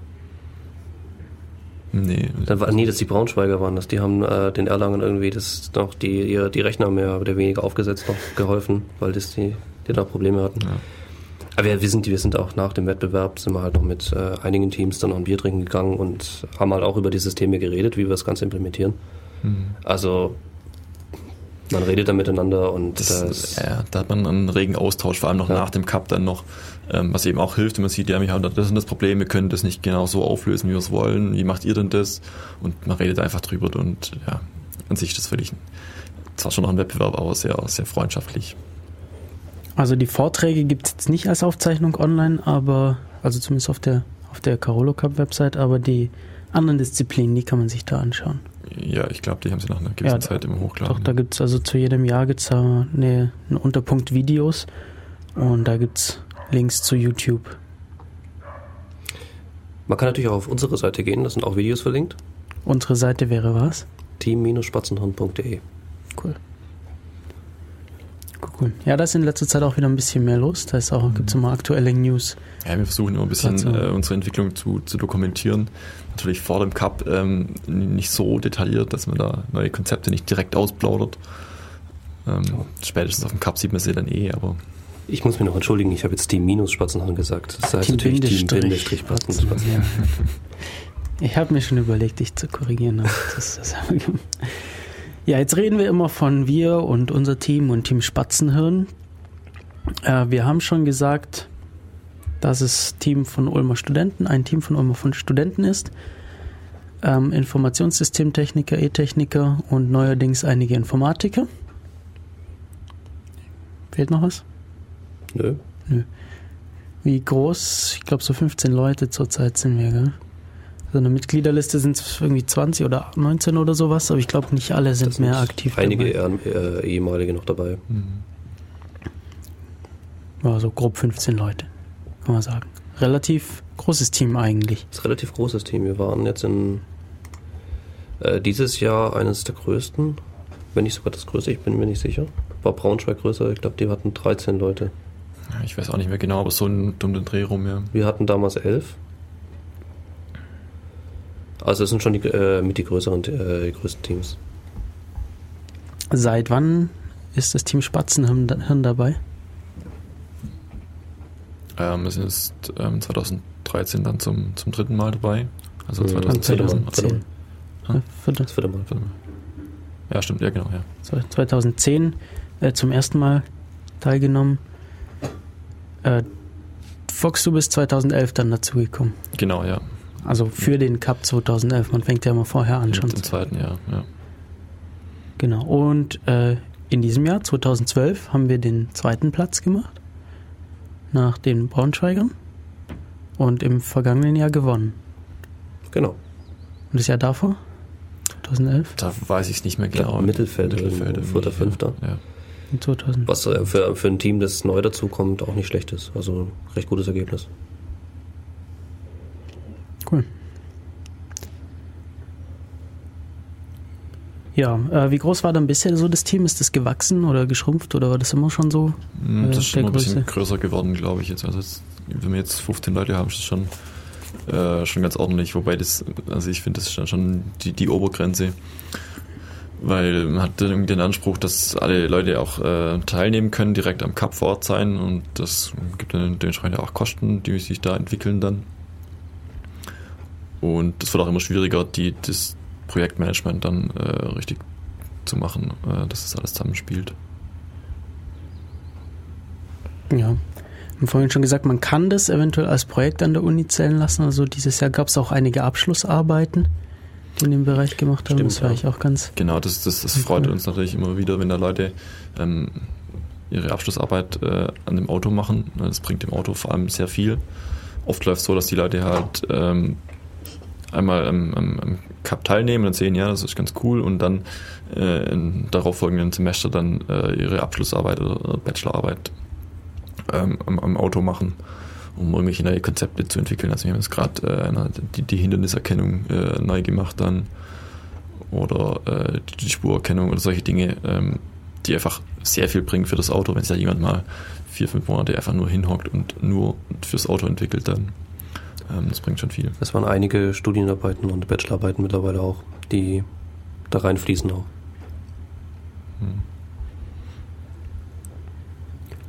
Wie sieht dann die Arbeit aus? Was gibt es zu tun an dem Auto? Was äh, ist aufgeteilt? Oder vielleicht reden wir erstmal über das Auto. Ähm, wie, wie sieht das Auto so? aus? Also das Auto heißt äh, der Spatz, natürlich. Ja, Ulmer Spatz. Ähm, es gibt aber zwei Autos, nicht nur eins. Die sind aber mehr oder weniger identisch zueinander, oder? Genau, das ist so mehr oder weniger ein Fail. Ja, das ist immer das, das, das Ziel, zwei identische Autos zu haben. Aber das, normal entwickelt man halt auf einen, versucht da neue Dinge aus und hofft dann, dass man bis zum Wettbewerb auch zwei Autos hat, die ähnlich sind, weil gerade mit, mit äh, steigender Anzahl an Leute im Team will ja natürlich jeder dann auf dem Auto was entwickeln gegen, gegen Ende. Und da war es dann schon äh, knapp mit dem, ja. Hat das jemals geklappt? Ähm, die Idee war immer da. Ich weiß, letztes Jahr haben wir am Montag, eine Montagnacht dann, also vor dem Cup, dann zwei Autos gehabt, die quasi identisch waren. Was ist das Problem, die identisch zu machen? Ja, es sind halt immer so kleinere Fixes oder Entwicklungen, die man halt kurz äh, schnell auf dem, auf dem aktuellen, also wir haben zwei Modelle, immer ein A und ein B und der B ist halt immer der, der hinten dran ist quasi. Und äh, auf dem A-Modell wird halt immer äh, entwickelt und das alles dann direkt zu übertragen auf das B-Modell, das dauert immer manchmal einfach länger. Hm. Also Disziplin. Ja, es ist nicht so einfach. Ja. Ja, ja, ja. Die anderen Teams, Braunschweig hatte ja zwei komplett funktionierende Autos dieses Jahr, Okay, hab ich gar nicht gesehen. die ähm, noch nach dem Wettbewerb einfach hintereinander hergefahren sind. Also einer hatte das andere überholt und solche Sachen. Ja, das ist auch mein Ziel, dass man das mal irgendwie schafft. Das Ja, ich glaub schon irgendwann cool. mal. So showmäßig, oder? Oder wie? Ja, dass man einfach beide auf der Strecke fahren lassen kann. Ähm, um zu zeigen, dass das alles funktioniert und ja. Einfach zu zeigen, wie toll wir sind.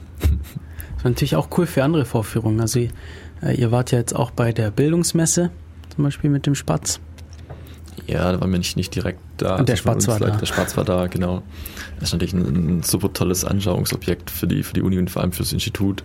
Äh, Das hat man auch gemerkt, ganz am Anfang war es nicht so, ja, ich will es nicht sagen, nicht willkommen, aber äh, wurde nicht so beachtet. Und als man dann halt doch den ersten Platz gemacht hat, dann ging es halt ordentlich los. Das, äh, Aha. Der Ruhm. ja, klar, das, das zieht dann schon. Das ist auch ein tolles Anschauungsobjekt irgendwie so. Also es vereinigt halt gerade die ganze Elektrotechnik, die Informatik und äh, auch die, die, die Wissenschaftler an der Uni, die äh, ab und zu Schüler einladen, um da äh, denen die Uni näher zu bringen und für die Uni zu begeistern. Ähm, die sind oft auch bei uns und wir stellen dann das Auto einmal vor, lassen es einmal vorfahren, zeigen die Videos vom Cup und solche Dinge. Das ist schon einfach ein tolles Ja. Anschauungsobjekt. Wir waren auch an der, bei der Karrieremesse an der Uni, beim Career Day. Durften es da auch vorstellen, neben dem Institut.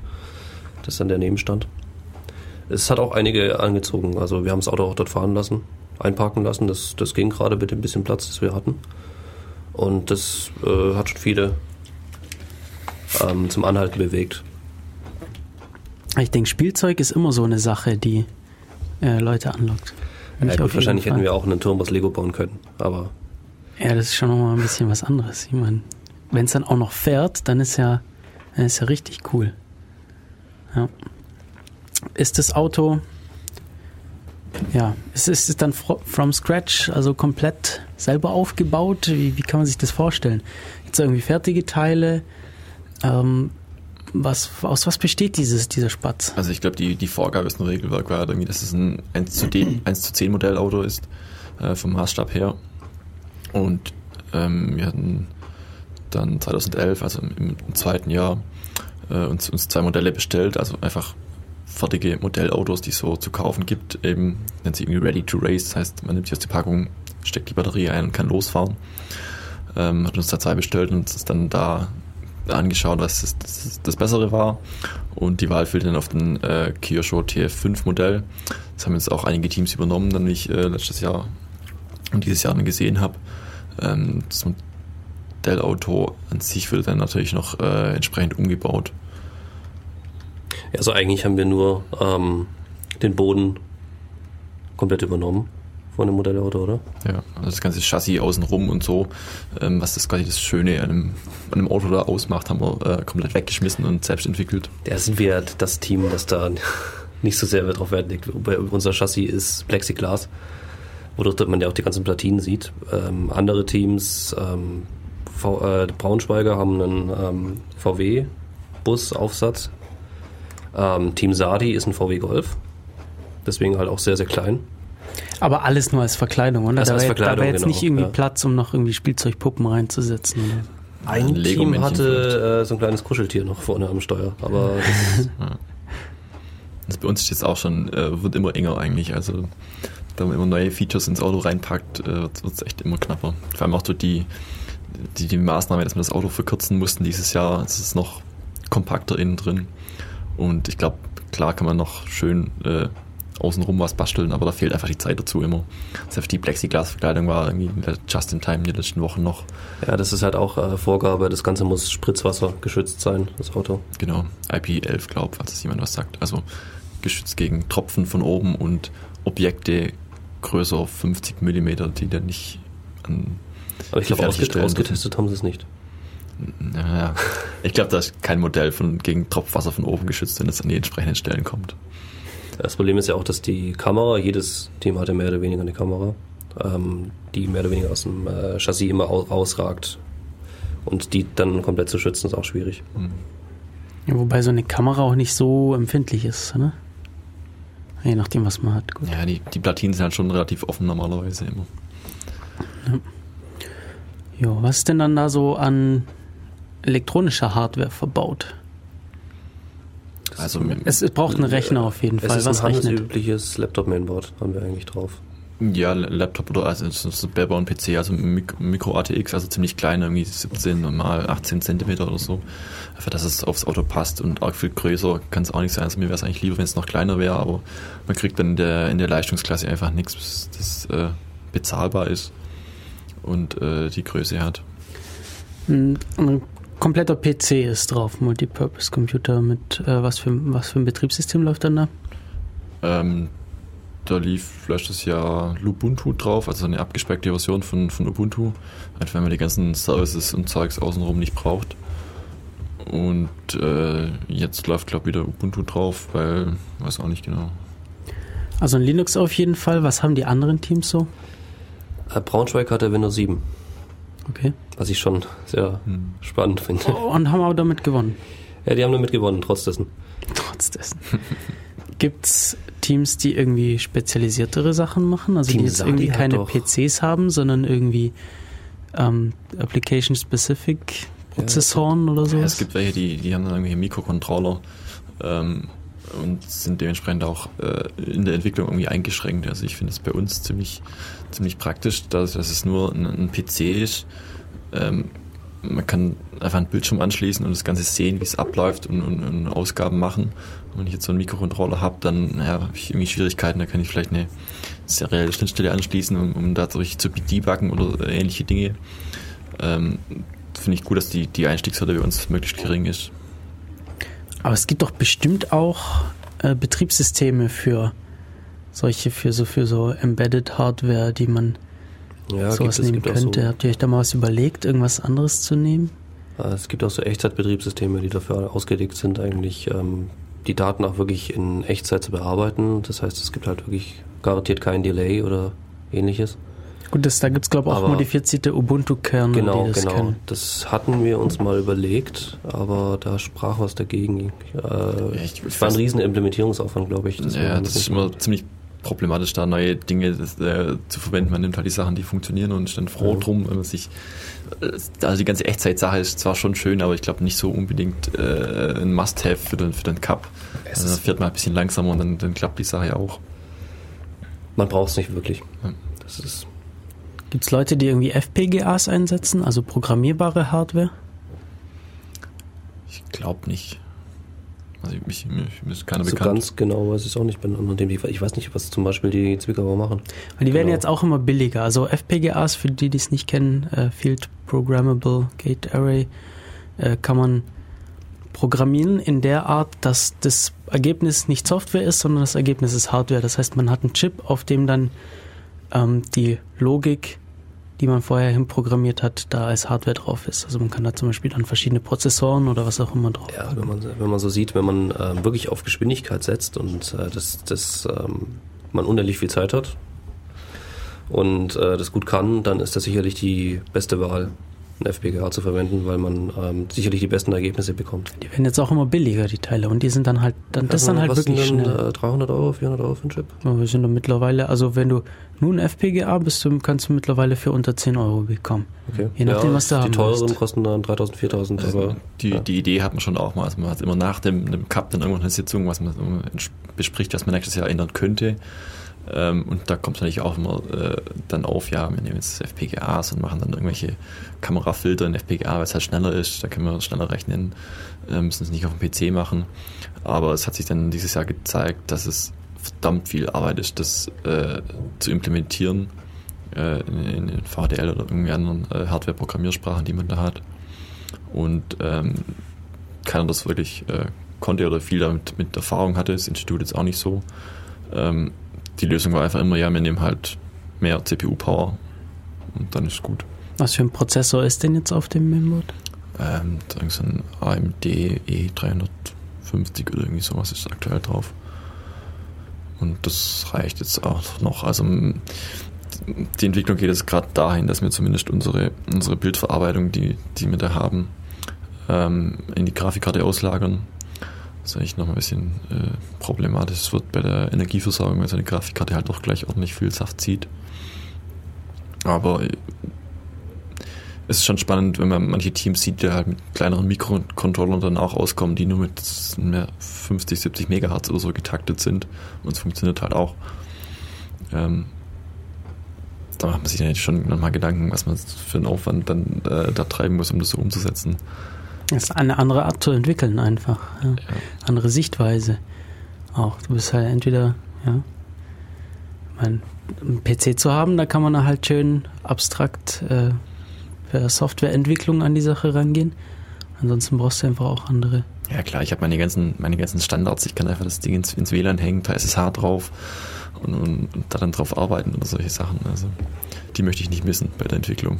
Okay, also es bleibt dann auch erstmal beim PC. Ähm, neu jetzt mit Grafikkarte. Ja, es wäre cool, wenn das ganze Ding einfach kleiner wäre. Also die, je größer das Auto, desto schwieriger kommt man in die Parklücken, desto mehr Masse hat man irgendwie, die man beim, beim Anfahren beschleunigen muss, beim, beim Bremsen wieder äh, abbremsen muss. Und es wäre schon cool, wenn das Auto kleiner ist, aber es gibt einfach nicht die entsprechende Hardware bisher. Ja. So ein Raspberry Pi oder so wäre schon cool, aber der hat einfach noch nicht die Power, die wir brauchen, um die ganze Sachen zu verarbeiten. ja vier davon. Ja, viel Spaß bei der. Verteilte Bildverarbeitung über für Raspberry Genau. Pi. Ja, so ein Die PC. Bussysteme dazwischen sind wahrscheinlich auch nicht so schnell. Ja. Vor allem der Raspberry Pi ist wieder eine, eine ARM-Architektur. Ob da dann die ganzen Tools laufen, die man jetzt wieder verwendet, das ist nochmal eine andere Frage. Dann das ist jedes Jahr sehr spannend, bis man da was, was Vernünftiges hat, wo dann jeder damit glücklich ist. Aber Deswegen- Ubuntu läuft doch auf, auf ARM, oder? Gut, ADTF. Ja, aber die ganzen Tools, die man dazu verbraucht, OpenCV Ja. und Kann man mal anstoßen, vielleicht nächstes Jahr. Vielleicht, vielleicht.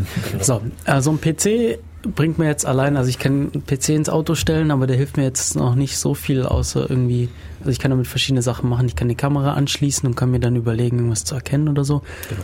Aber wie, wie wirkt sich jetzt dieser, diese PC, diese Software aufs Auto aus? Auf was ist da sonst so drin? Was braucht man da, damit man ja, fahren kann, damit man ausweichen kann, damit man regeln kann? Ja, wir haben noch ein, äh, wir haben natürlich Motoren.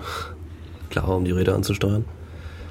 Ähm, Also wenn wir strukturiert ausgehen vom PC, am PC selber steckt eigentlich nur ähm, eine Kamera über USB, die, die ähm, möglichst hoch angebracht ist und ähm, so eine ja, Fisheye-Linse in einem möglichst weiten äh, Bildbereich aufnimmt, dann einfach nach vorne raus vom Auto. Und äh, damit geschieht eigentlich die, die gesamte äh, Fahrspurerkennung dann auf dem PC über die Kamerabilder.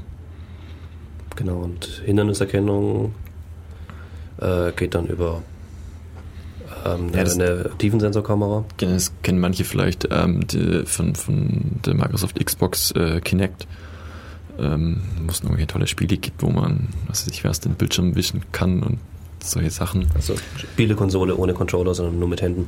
Ja. Die, da haben wir so einen Verschnitt von Asus irgendwie, äh, Xtion heißt die, glaube ähm, Das ist eigentlich ein sehr cooles äh, Gerät. Man schließt es an und äh, konfiguriert das entsprechend und äh, bekommt dann mit irgendwie 30 Bildern pro Sekunde ein, ein, ein 3D-Bild der Umgebung. Also ähm, ich weiß die genaue Auflösung nicht, also nicht, nicht allzu hoch, aber man kann schon sehr genau ähm, auf wenige Zentimeter äh, den kompletten Raum vor der Kamera bestimmen dann. Ich glaube, es ist, es ist ein Array von ähm, äh, Infrarotsensoren, könnte man es so interpretieren praktisch.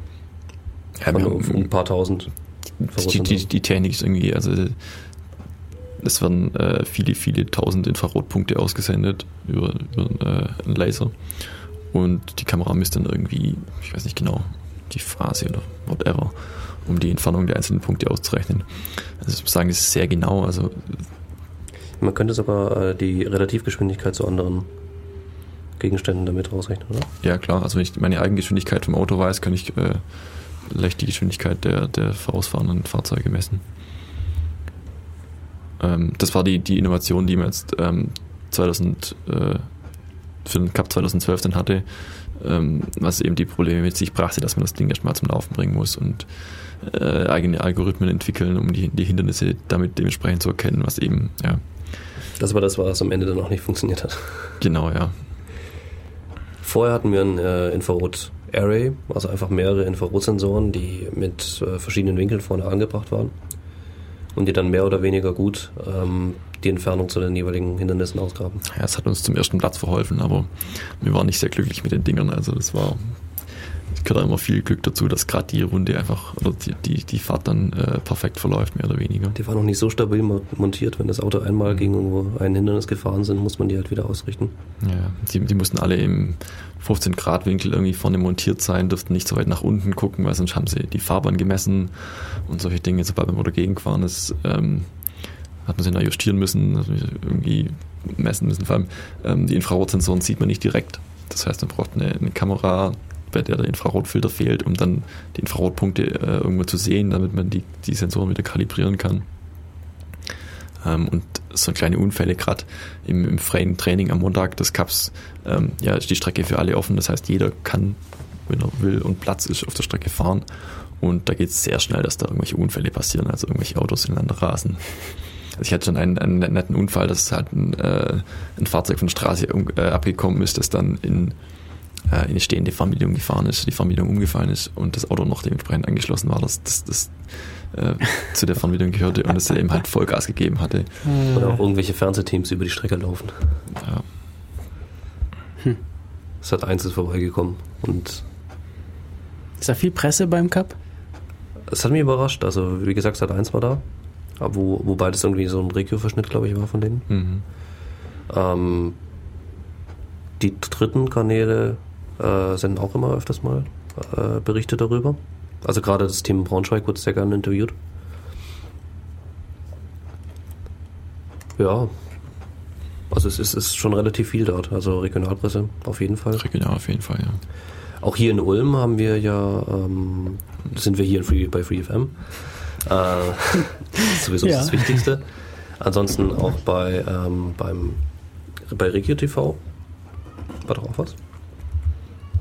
Aber Fox weiß es, glaube ich, besser. Ja, die hatten irgendeinen Beitrag, also die waren mal an der Uni oben und haben da dann äh, Filmaufnahmen mit dem Auto gemacht.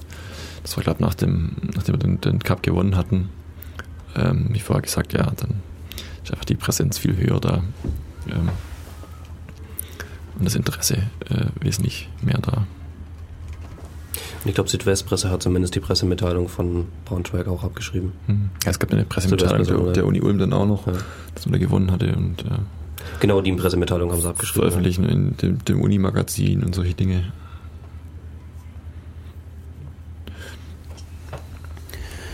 Ja. Wie ist denn, also du hast jetzt gesagt, bevor der, vor der XT und vor dieser tiefen Kamera äh, gab es dieses Array von Infrarotsensoren. Wie waren die angeschlossen dann?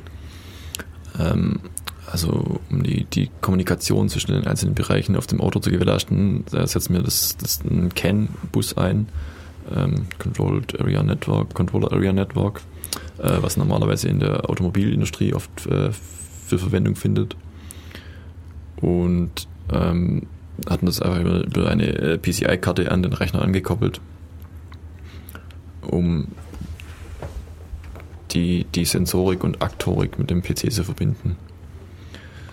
Ähm, es gibt auf dem, neben dem, dem Mainboard auf dem PC noch äh, drei, vier, fünf Platinen, die, die selber entwickelt sind, ähm, wo in der Regel kleine Mikrocontroller drauflaufen, also irgendwelche Atmels, ähm, die die Sensorik und Aktorik-Aufgaben übernehmen. Also gerade wie äh, gesagt, die Infrarotsensoren werden eben kommen als analoge Spannung raus, werden dann von analog-digital-Wendern des Mikrocontrollers gemessen und als, als Kennnachricht an den PC geschickt, der die dann in der Software dementsprechend weiterverarbeitet. Genau, wir haben dann noch ähm, seitliche Infrarotsensoren, ähm, um die Einparklücken zu erkennen. Hatten wir. Hinten? Bitte? Hinten? Hatten wir auch einen, der nicht so wirklich verwendet wurde. Ja, das war auch lustig. Ähm, das Hardware-Team, ist ein bisschen aufgeteilt, die, die Teams bei uns, ähm, hat hinten einen Sensor vorgesehen, der quasi ähm, beim, beim Rückwärtsfahren des, des Einparkvorgangs den Abstand zum Hindernis nach hinten misst.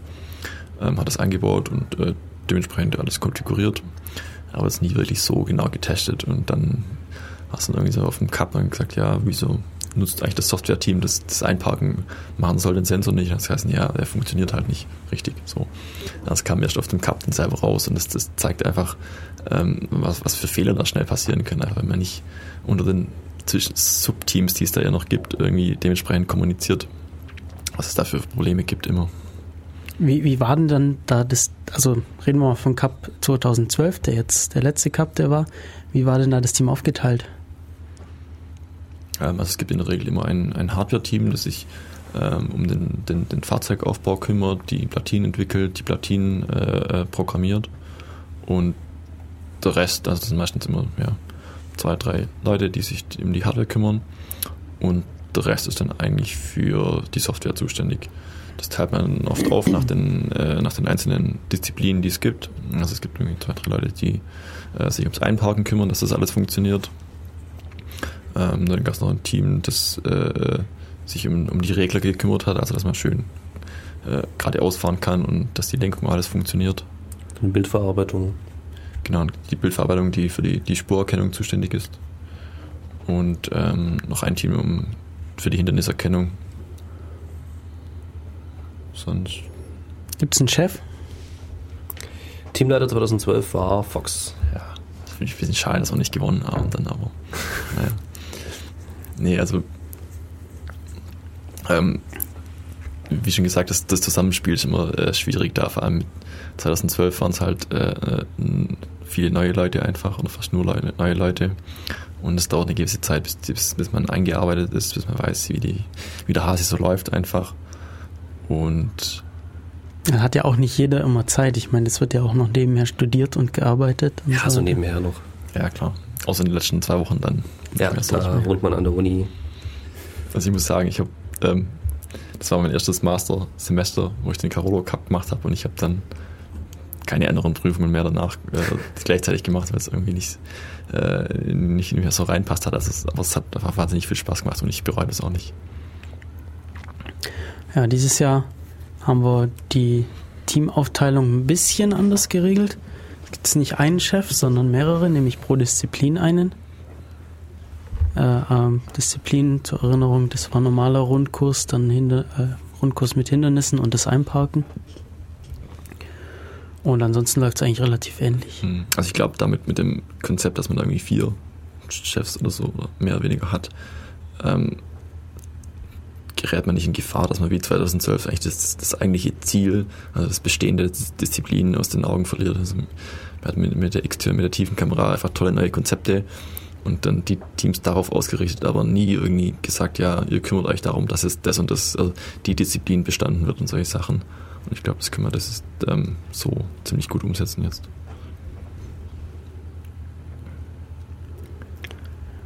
Okay. Da haben wir, hm, was, hm, wir, wir waren jetzt beim Spatz. Der Spatz, fassen wir nochmal zusammen, er war ursprünglich mal normales Modellauto, Maßstab 1 zu 10. Ähm, ist nicht mehr viel von übrig, außer irgendwie die Bodenplatte war das. Ja, jetzt auch nicht mehr nach der Verkürzung. Also ist eigentlich nichts mehr übrig die, die, ja, die, die Lenkung und das, das, die Achsen halt noch. Was für Motoren sind da drin? Ähm, da hat sich auch nicht viel geändert irgendwie und nie jemand drum kümmert. Also wir haben halt den Motor genommen, der mal drin war. Mhm. Der hat ganz gut funktioniert. Also der ist noch von diesem Originalspiel. ja, das ist wahrscheinlich schon der zweite oder dritte, die brennen irgendwann immer durch und man da viel. Das Problem ist, unser Auto ist ziemlich schwer, es wiegt drei, vier Kilo und die normalen Modelle oder so sind halt vielleicht beim einen Kilo. Das heißt, der Motor ist schon ganz schön belastet. Solche Fragen sind natürlich auch die gemeinen Fragen bei, diesen, bei dieser statischen Disziplin, Vorstellung des Gesamtkonzepts, wenn man an solche Fragen kommt. Warum habt ihr denn die Motoren verwendet und nicht andere? Ja, Weil natürlich die wahre Aussage bei allen Teams wahrscheinlich ist ja, da hat sich keiner drum gekümmert, wir haben ein paar irgendwelche welche genommen. ja das ist auf der Ferne Zeitmangel. Klar, und die man kann, da, und das man kann da jetzt jemand hinsetzen und sagen, ja, bestell dir mal zehn Motoren, mach eine Testreihe und sonst irgendwie so, aber das ist einfach nicht so wichtig. Also wichtig ist eher, dass, dass unsere Hinderniserkennung funktioniert. Es gibt viele so nice-to-have-Features, die man noch einbauen könnte, aber Unterbodenbeleuchtung zum ich Beispiel. hätte gerne eine Steuerung übers, übers Handy einfach, das wäre cool. Wie läuft dann die Energieversorgung? Weil das bräuchte, braucht ja bestimmt ein bisschen mehr Energie als so ein normales Modellauto. Dann. Also es muss ja auch eine gewisse Zeit irgendwie mit garantiert schaffen. Genau, also wir müssen ja mindestens die, die paar Runden da fahren. Theoretisch können wir die, die Akkus zwischendrin wechseln, aber das ist in der Regel nicht nötig. Ähm, es ist als Bordakku ist noch der, der normale äh, Akku vom, vom Modellauto selber drin, wenn man nicht neue kauft, Ersatzakkus, ein bisschen leistungsstärkere, ähm, der nur dafür da ist, den, den Motor anzutreiben. Und die komplette andere Elektronik wird von ähm, zweiten Akku gespeist die theoretisch rechnerisch äh, bis zu eine Stunde oder sowas hält, schätze ich mal.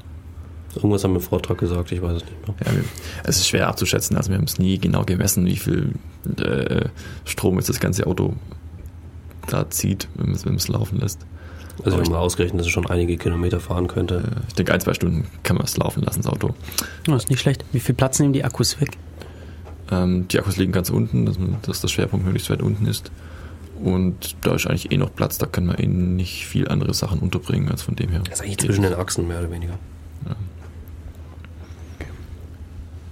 Aber, ja, okay. Das, das ist praktische, ähm, wir haben eine, ja, eine Energieversorgungsplatine, die sich quasi darum kümmert, dass jeder, jede Komponente ihre Spannung bekommt, die sie braucht. Äh, und da befindet sich ein Anschluss dran, dass wir, wenn das Auto gerade nicht verwendet wird, sondern einfach nur steht, äh, direkt ein Netzgerät anschließen können und somit den, den normalen Akku nicht, nicht, ähm, nicht belasten müssen. Ähm, was einfach ein wahnsinniger Vorteil ist. Man kann das Auto schnell hinstellen, äh, das Netzteil anstecken, muss sich nicht mehr darum kümmern, dass, dass irgendwann der Akku leer gehen könnte oder solche Dinge. Was leider allerdings den Akku noch nicht lädt. Das nicht. Ja, das, Das wäre noch super, aber diese, das ist auch wieder so eine Sache, nice to have. das Laden von äh, Lithium-Polymer-Akkus ist halt nicht ganz so trivial. Da wollte sich noch keiner dran annehmen. Was für selbstentwickelte Platinen gibt es denn insgesamt so auf dem Auto? Weil irgendwie ich, ich, ich bin Informatiker, sogar Medieninformatiker. Ich kann mir das irgendwie nicht so ganz vorstellen, worauf ich da achten muss, was ich da machen muss. Irgendwie. Also das habt ihr auch selber entwickelt. Soweit ich weiß, hast du einiges gemacht, Fox? Ja, ich habe da, ähm, ich äh, war zuständig für die, die Sensorplatine, so die genannt, ähm, die einfach dafür da ist, die ganzen Sensoren einzulesen und als äh, Paket an den, den PC zu schicken. Wie funktioniert sowas? Wie, was muss man da machen? Was hat das für Teile? Also man geht den komplett, äh, kompletten Entwicklungszyklus einer Platine durch. Also man entwirft mal den Schaltplan, überlegt sich natürlich, ja, welche Sensoren wir haben, was für Schnittstellen brauche ich jetzt, was für, was für Bussysteme. Jetzt gerade bei Infrarotsensoren, die kann ich einfach äh, über den Analog-Digitalwandler einlesen. Das ist relativ easy.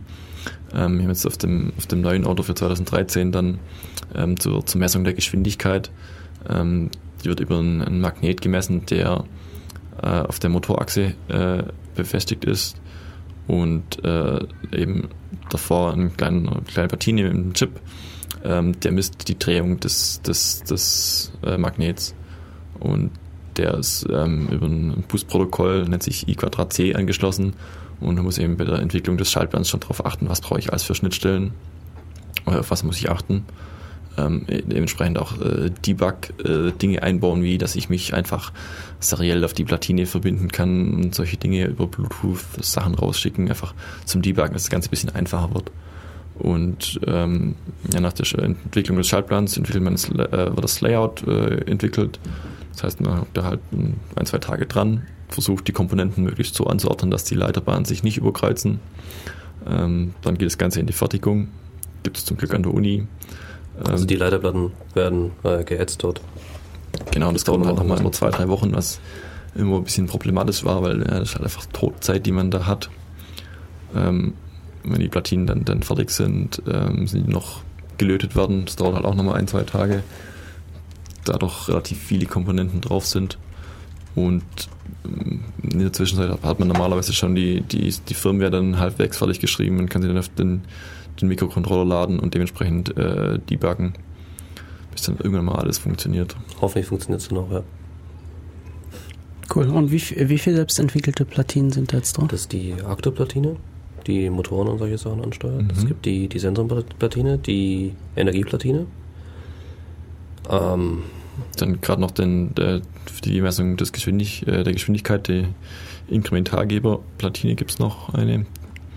Und ja, die Infrarotsensoren hatten wir ähm, 2012 jetzt auch auf einer e- eigenen Platine. damit die auch fester montiert sind. Ja. Was bedeutet Inkrementalgeber? Ähm, der sagt uns einfach, wie viel, äh, wie weit wir einfach nach vorne, äh, nach vorne gefahren und rückwärts gefahren sind. Gerade wichtig fürs Einpacken. Ja. Also darauf beruht auch die ganze, die ganze Regelstrategie. Also wir müssen wissen, wie schnell wir sind aktuell. Ähm, das wird bei uns leider vor dem Getriebe gemessen. Das heißt, ähm, ein bisschen Getriebe äh, Schlupf oder ja, Schlupf nicht unbedingt, aber Ungenauigkeiten ähm, sind ja leider mit drin. Und wir hatten auch mal das Konzept überlegt, äh, mit einem Maussensor die Geschwindigkeit zu messen. Also mh, Also Maussensor ist einfach der Sensor unten an der Maus drin, bei der Lasermaus, äh, der die Bewegung der Maus nachvollzieht. Ja, wir haben uns da extra einen ganz tollen Sensor rausgesucht, der, was weiß ich, wie viel Meter pro Sekunde, irgendwie bis zu 10 Meter pro Sekunde die Geschwindigkeit messen kann. Das heißt, er würde dann so wie bei einer Maus auf den Boden zeigen. Genau, ja. Und dann, okay. Ja, der war auch Genau, angebracht. ja. ja, das war so eine Gaming-Maus. Also was das hat, was. hat an sich auch fun- funktioniert. Das Problem ist bloß, dass es dann doch nicht so genau war, dass das eigentlich der Inkrementalgeber trotzdem noch besser war. Ja. Das ist halt auch immer, Es ist halt nicht drauf ausgelegt. man verwendet da viel Zeit drauf und merkt dann, ja, das ist alles nicht so optimal und dann geht es halt doch wieder irgendwie nah an den Cup hin und dann lässt man solche Projekte halt doch wieder fallen. Ja klar, man muss ja. Ja, was dann schade ist halt für die Leute, die da Zeit investieren. Ja. Aber Ja gut, dann hat man immer noch die Möglichkeit, also wenn man der Meinung ist, das kann was werden, hat man immer noch ein nächstes Jahr. Ja klar, und in der Regel hat man ja noch irgendwelche Backup-Konzepte, die man noch, noch äh, aus den Vorjahren einfach hat, die noch teilweise funktionieren, die man immer noch verwenden kann dann. Das heißt jetzt aber auch, dass äh, nicht jedes Jahr ein komplett neues Auto entwickelt wird, zumindest beim Spatz. Team Spatzenhirn. Ja, es ist also gerade auch die Plantin-Layouts werden mehr oder weniger übernommen und überarbeitet. Also Mhm. die werden jetzt nicht komplett neu geroutet. Also dieses Jahr machen wir keine neuen Schaltpläne. Platinen, glaube ich. Wir nehmen die alten einfach noch. Ja, wenn, er- oder einfach gleich die alten genommen. Ja. Aber es wird immer aufgebaut, klar. Also wir werden, wir- äh, das ist auch wichtig eigentlich, dass man das Wissen des Vor Vorjahresteams auch mitbenutzt. Deswegen war es auch so schwer letztes Jahr, weil wir eben äh, so viele Leute ausgewechselt hatten und Team, ja. wirklich nur noch Fox dabei war und alle anderen neu. Ja, man sieht immer, welche Komponenten eigentlich die, die Schwachstelle im aktuellen Auto sind. Und die versuchen wir dann halt im nächsten Jahr einfach äh, zu ersetzen oder irgendwie Walkarounds dafür zu bauen. Gibt es andere Teams, bei denen das äh, öfter mal komplett ersetzt wird durch neue Hardware, Software? Ich glaube, das passiert bei jedem Team. Also Braunschweig ist jetzt relativ lange jetzt dasselbe Team. Ja, das Problem ist halt auch, wenn man, wenn man ein neues Auto komplett aufbaut, dann ist es schon relativ teuer. Also ich schätze mal, so ein Auto kostet vom, vom Hardwareaufbau mit Platinen und, und Bauteilen und Zeugs, also mindestens 5, 6 Haben wir im Gesamtkonzept auch ausgerechnet. Waren, glaube ich, 5.000 oder 6.000 Euro sowas. Für beide Autos dann aber. Ich, ja, also ich glaube für beide Autos. Ja, also jetzt können wir mit 2000 Euro gut rechnen für einen kompletten Aufbau eines Autos. ich Und da mal. ist noch keine Arbeitszeit eingerechnet. Genau, ja. Da ist ja auch Arbeitszeit, ist ja auch die ganzen Werkstätten an der Uni. Leiterplattentechnik, ja. Das äh, Chassisbau von, von dem Messregeln- und Mikrotechnikinstitut. Das kommt ja auch noch dazu. Ja, und dann gibt es noch einen ganzen Haufen an Software, der geschrieben werden muss. Ja, wie, was war, wie viele Lines of Code hatten wir? 30.000 oder sowas? Ich weiß gar nicht mehr, aber sowas in den Dreh rum, ja. Was Lines of Code hast du gemeint? Mhm. Und 30.000? das- Ja, das ist, ja. Äh, geschrieben in C++. Okay. Ähm, und also wir haben gesagt, auf dem PC läuft ein Linux, ähm, aktuell ein Ubuntu Genau. und darauf jetzt äh, wird C gecodet. genau Hat sich jetzt auch ein also bisschen was geändert dieses Jahr. Da bisher- kannst du wahrscheinlich am besten was sagen. Ich? Ja, also wir, können- wir können mal zum, zum äh, äh, alten Stand was sagen. Ja. Ähm, es ist ziemlich schwierig, die ganzen äh, einzelnen Komponenten irgendwie zu verknüpfen. Also es gibt bei uns mehrere, äh, es gab mehrere Module. Irgendwie ein Modul gerade Bildverarbeitung, das nur, da nur Code geschrieben wurde, um, um die Bildverarbeitung, die Spurerkennung zu machen. Dann gab es noch irgendwelche Module äh, für, den, für den Regler, fürs, fürs Einparken, ähm, für, für die Kommunikation mit der Außenwelt und all diese, diese Software-Stücke müssen ja irgendwie zusammenspielen. Und da hat man das Glück, dass jemand seine, seine Studienarbeit darüber gemacht hat. Ähm, das war der Fabian Weiß, der ähm, da ein, ein Framework, ein Backend entworfen hatte, um eben solche Parallelläufigkeit zu ermöglichen, dass man einfach äh, Daten zwischen den Modulen einfach austauschen kann. Dass man Daten in allen möglichen Modulen, die es brauchen, zur Verfügung stellt und dass es da vor allem keine, keine Probleme gibt untereinander. Also das war das, was ermöglicht hat, dass irgendwie verschiedene Teams an verschiedenen Sachen dann auch arbeiten, oder? Ja, das war die Hauptsache, weil sonst hätte man halt einen riesen Code-Blob gehabt, wo, wo jeder irgendwie was machen äh, musste und so konnte man die, die Arbeit wirklich auf die Teams ordentlich aufteilen. Ähm, jeder hat, äh, also wir haben dann äh, Versionskontrollsystem verwendet. Mm, Es gab halt einen, einen Master, wo man weiß, da war funktionierender Code drin und hat jeder seine eigenen äh, Kopien davon gehabt und äh, seine Sachen entwickelt, also das Einpark-Team hat äh, dann mit einer funktionierenden Version des, des, des Gesamtcodes gearbeitet und nur, nur an ihren Stellen gearbeitet. Ja, äh, wir haben leider zu wenig Standards festgelegt am Anfang. Also wir hatten dann auch irgendwann äh, das Problem, dass bei den Schnittstellen nicht klar war, was für Einheiten wir eigentlich verwenden. Also dann hat das eine Team eine andere ähm, Geschwindigkeit verwendet als das andere Team, weil das eine Team hat halt in Meter pro Sekunde gemessen, das andere in Millimeter pro Sekunde oder Millimeter pro Stunde und solche Dinge. Und ähm, wir hatten versucht, das mal zu vereinheitlichen. Das ist erstmal gründlich schiefgegangen. Ja, wir haben uns da mal dran gesessen und haben einfach um die ganzen Module in einen Wrapper gebaut, der einfach umrechnet, damit die Module an sich nicht geändert werden müssen, sondern einfach so getan, ja, kriegt halt eure Millimeter pro Sekunde, die ihr wollt. Und das lief dann irgendwie schief, weil man halt doch nicht alles berücksichtigt hatte. Ähm, und dann haben wir das, die Idee verworfen und das einfach mal so beibehalten, wie es war, einfach weil es halt funktioniert hat. Das hat sich jetzt aber geändert, nämlich, also das Framework hat sich jetzt geändert. Ist jetzt nicht mehr das selbstentwickelte Framework. Genau, wir hatten das gesehen beim, beim Cup 2012, hatten das, glaube zwei Teams im Einsatz, also gerade Braunschweig hatte es und äh, Erlangen, Erlangen glaube ähm, die sind, ähm, haben das, das ADTF verwendet. Ähm, das ist ein, Framework zur, zur ähm, Entwicklung von Fahrassistenzsystemen eigentlich. ADTF steht für Aut Automotive Data and Time Triggered Framework. Ja. Also wir hatten ja eigentlich sowas ähnliches äh, ja, selbst programmiert oder ähm, zur Verfügung gestellt bekommen. Aber wir hatten in dem, dem Framework, wo wir verwendet hatten, eben Bugs drin, dass es ab und zu mal abstürzt. Ähm, und da kannte sich keiner mehr so richtig aus. Und dann hat man den Entschluss gefasst, ja, wir wollen jetzt auch äh, ein professionelles Entwicklungstool da umsteigen, ähm, was wir eben auch in der, in der Automobilindustrie äh, Verwendung findet. Das hat zum einen das Institut gefreut, dass ähm, die Leute schon wissen, in, in, mit dem äh, Tool umzugehen dann. Ja, die haben immer Probleme, wenn sie Bachelorarbeiten anbieten, dass die Leute erstmal ewig eingearbeitet werden müssen in dieses Tool. Ja. Und dann machen sie es quasi freiwillig.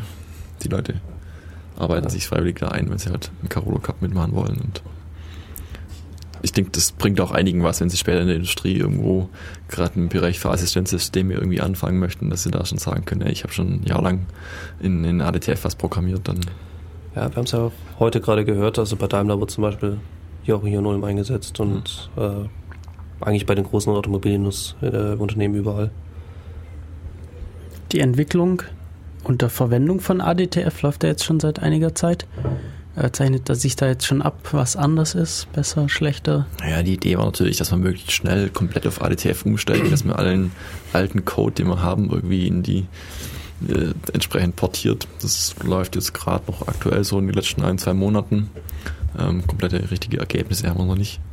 Also es funktioniert einfach noch nicht richtig. Also das neue, das Auto läuft jetzt auch noch nicht mit dem neuen Framework. Nee, noch nicht ganz. Also wir haben zwar den Code schon alles portiert, aber ja, das gibt halt noch irgendwie ein paar Probleme da. Bisschen, aber ich denke, in ein, zwei Wochen könnte man mit genug Debuggung und ein bisschen Glück das alles hinbekommen, dass es äh, dann doch läuft.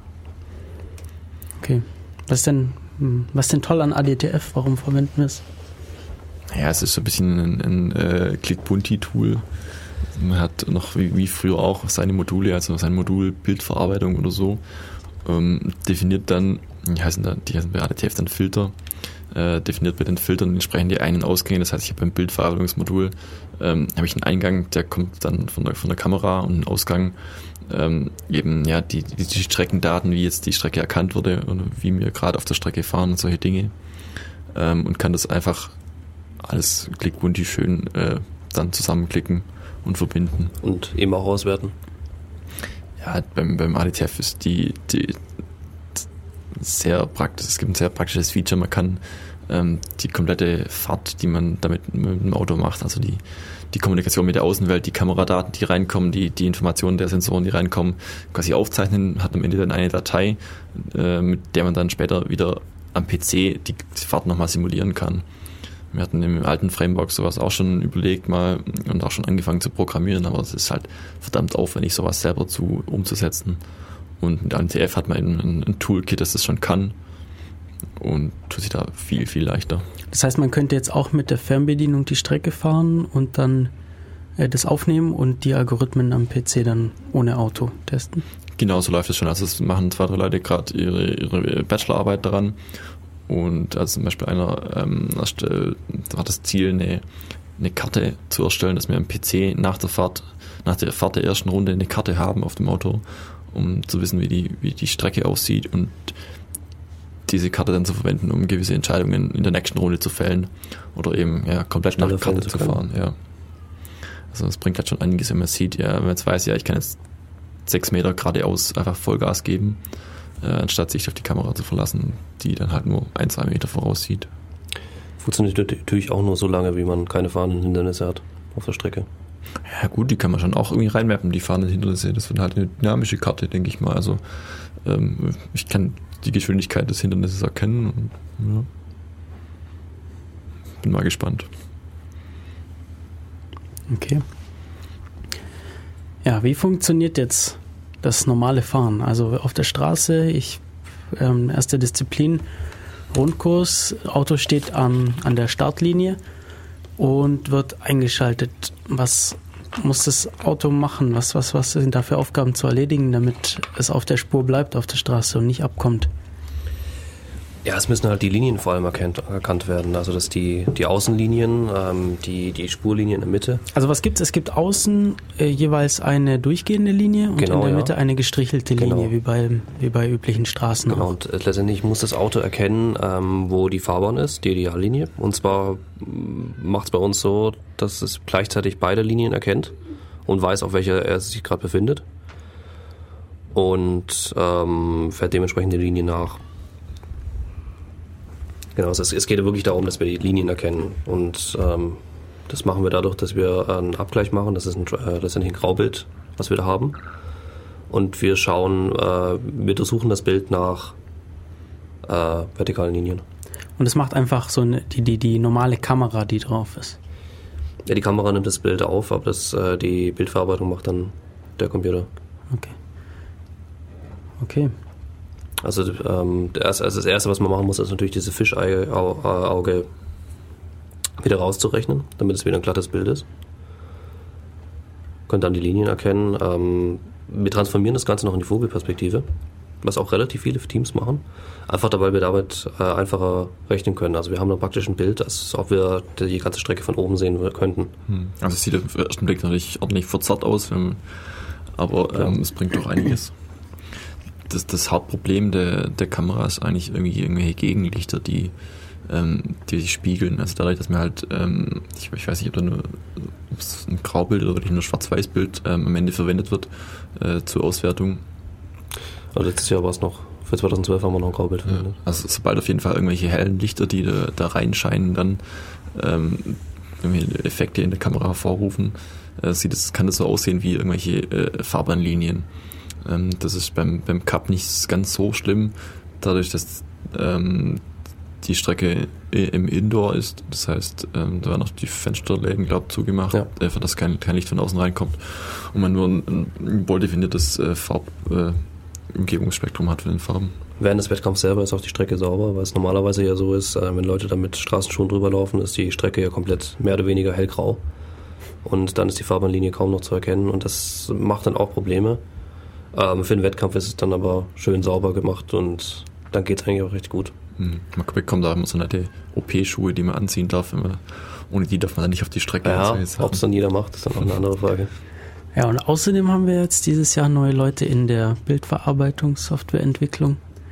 Gerade der Pascal, der schon mal hier war bei Def Radio zum Thema FIMES, der ist da jetzt auch voll dabei, hier solche Probleme rauszu, also softwaremäßig ja, auszuradieren. klar, es gibt da schon ganz viele tolle Paper und, und Zeugs drüber, wie man mit solchen Problemen umgehen kann.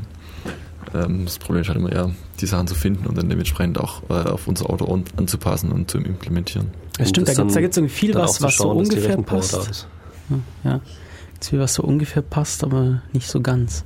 Ist auch beim Einparken, womit ich mich jetzt äh, einiges beschäftige, da gibt's interessante Ansätze, die aber irgendwie dann davon ausgehen, dass neben dem Parkplatz eine Hauswand ist oder sowas, an der man sich orientieren kann, was dann halt leider nicht passt. Ja. Ja, jetzt können wir fahren. Wir können auf der Linie bleiben. Was mit Hindernissen? Wie finden wir raus, ob da ein Hindernis steht? Ja, durch die Tiefensensorkamera. Also, Okay. also ich kann nur, natürlich nur das Modell erzählen, wie es 2012 für den Wettbewerb eigentlich erdacht war, was nicht funktioniert hatte. Ähm, wie es jetzt gerade aussieht, weiß ich jetzt gerade gar nicht. Aber ähm, das sah dann so aus, dass wir mit der Tiefensensorkamera erstmal ein Minimum gefunden haben. Ähm, da konnten wir davon ausgehen, also die Strecke selber war schon rausgerechnet. Da konnten wir davon ausgehen, dass es wahrscheinlich ein Hindernis ist.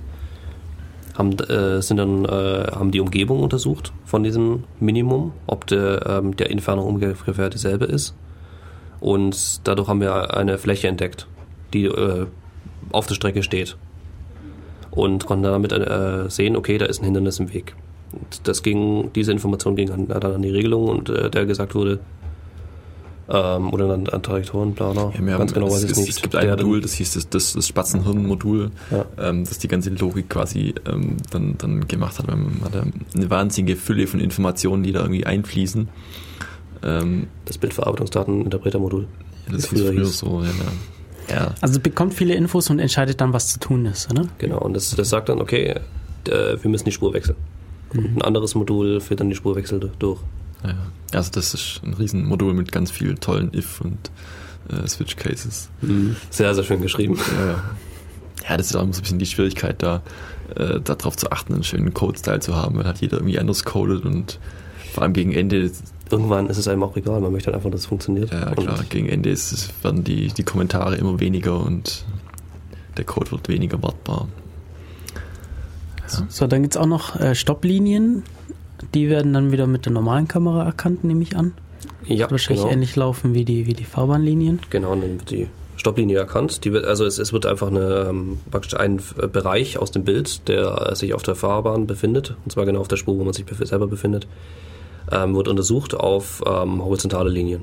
Und wenn eine horizontale Linie gefunden wird, dann wird angehalten. Glaube, Äh, beziehungsweise es, es gibt, wird auch noch ge gecheckt, ob auf der anderen Fahrbahn auch eine horizontale Linie ist, weil das ist nämlich die Start-Stopp-Linie dann. Wenn auf beiden Linien Also eine ist, Das dann muss Ziel nicht beziehungsweise der Beginn. Genau. Ja, okay.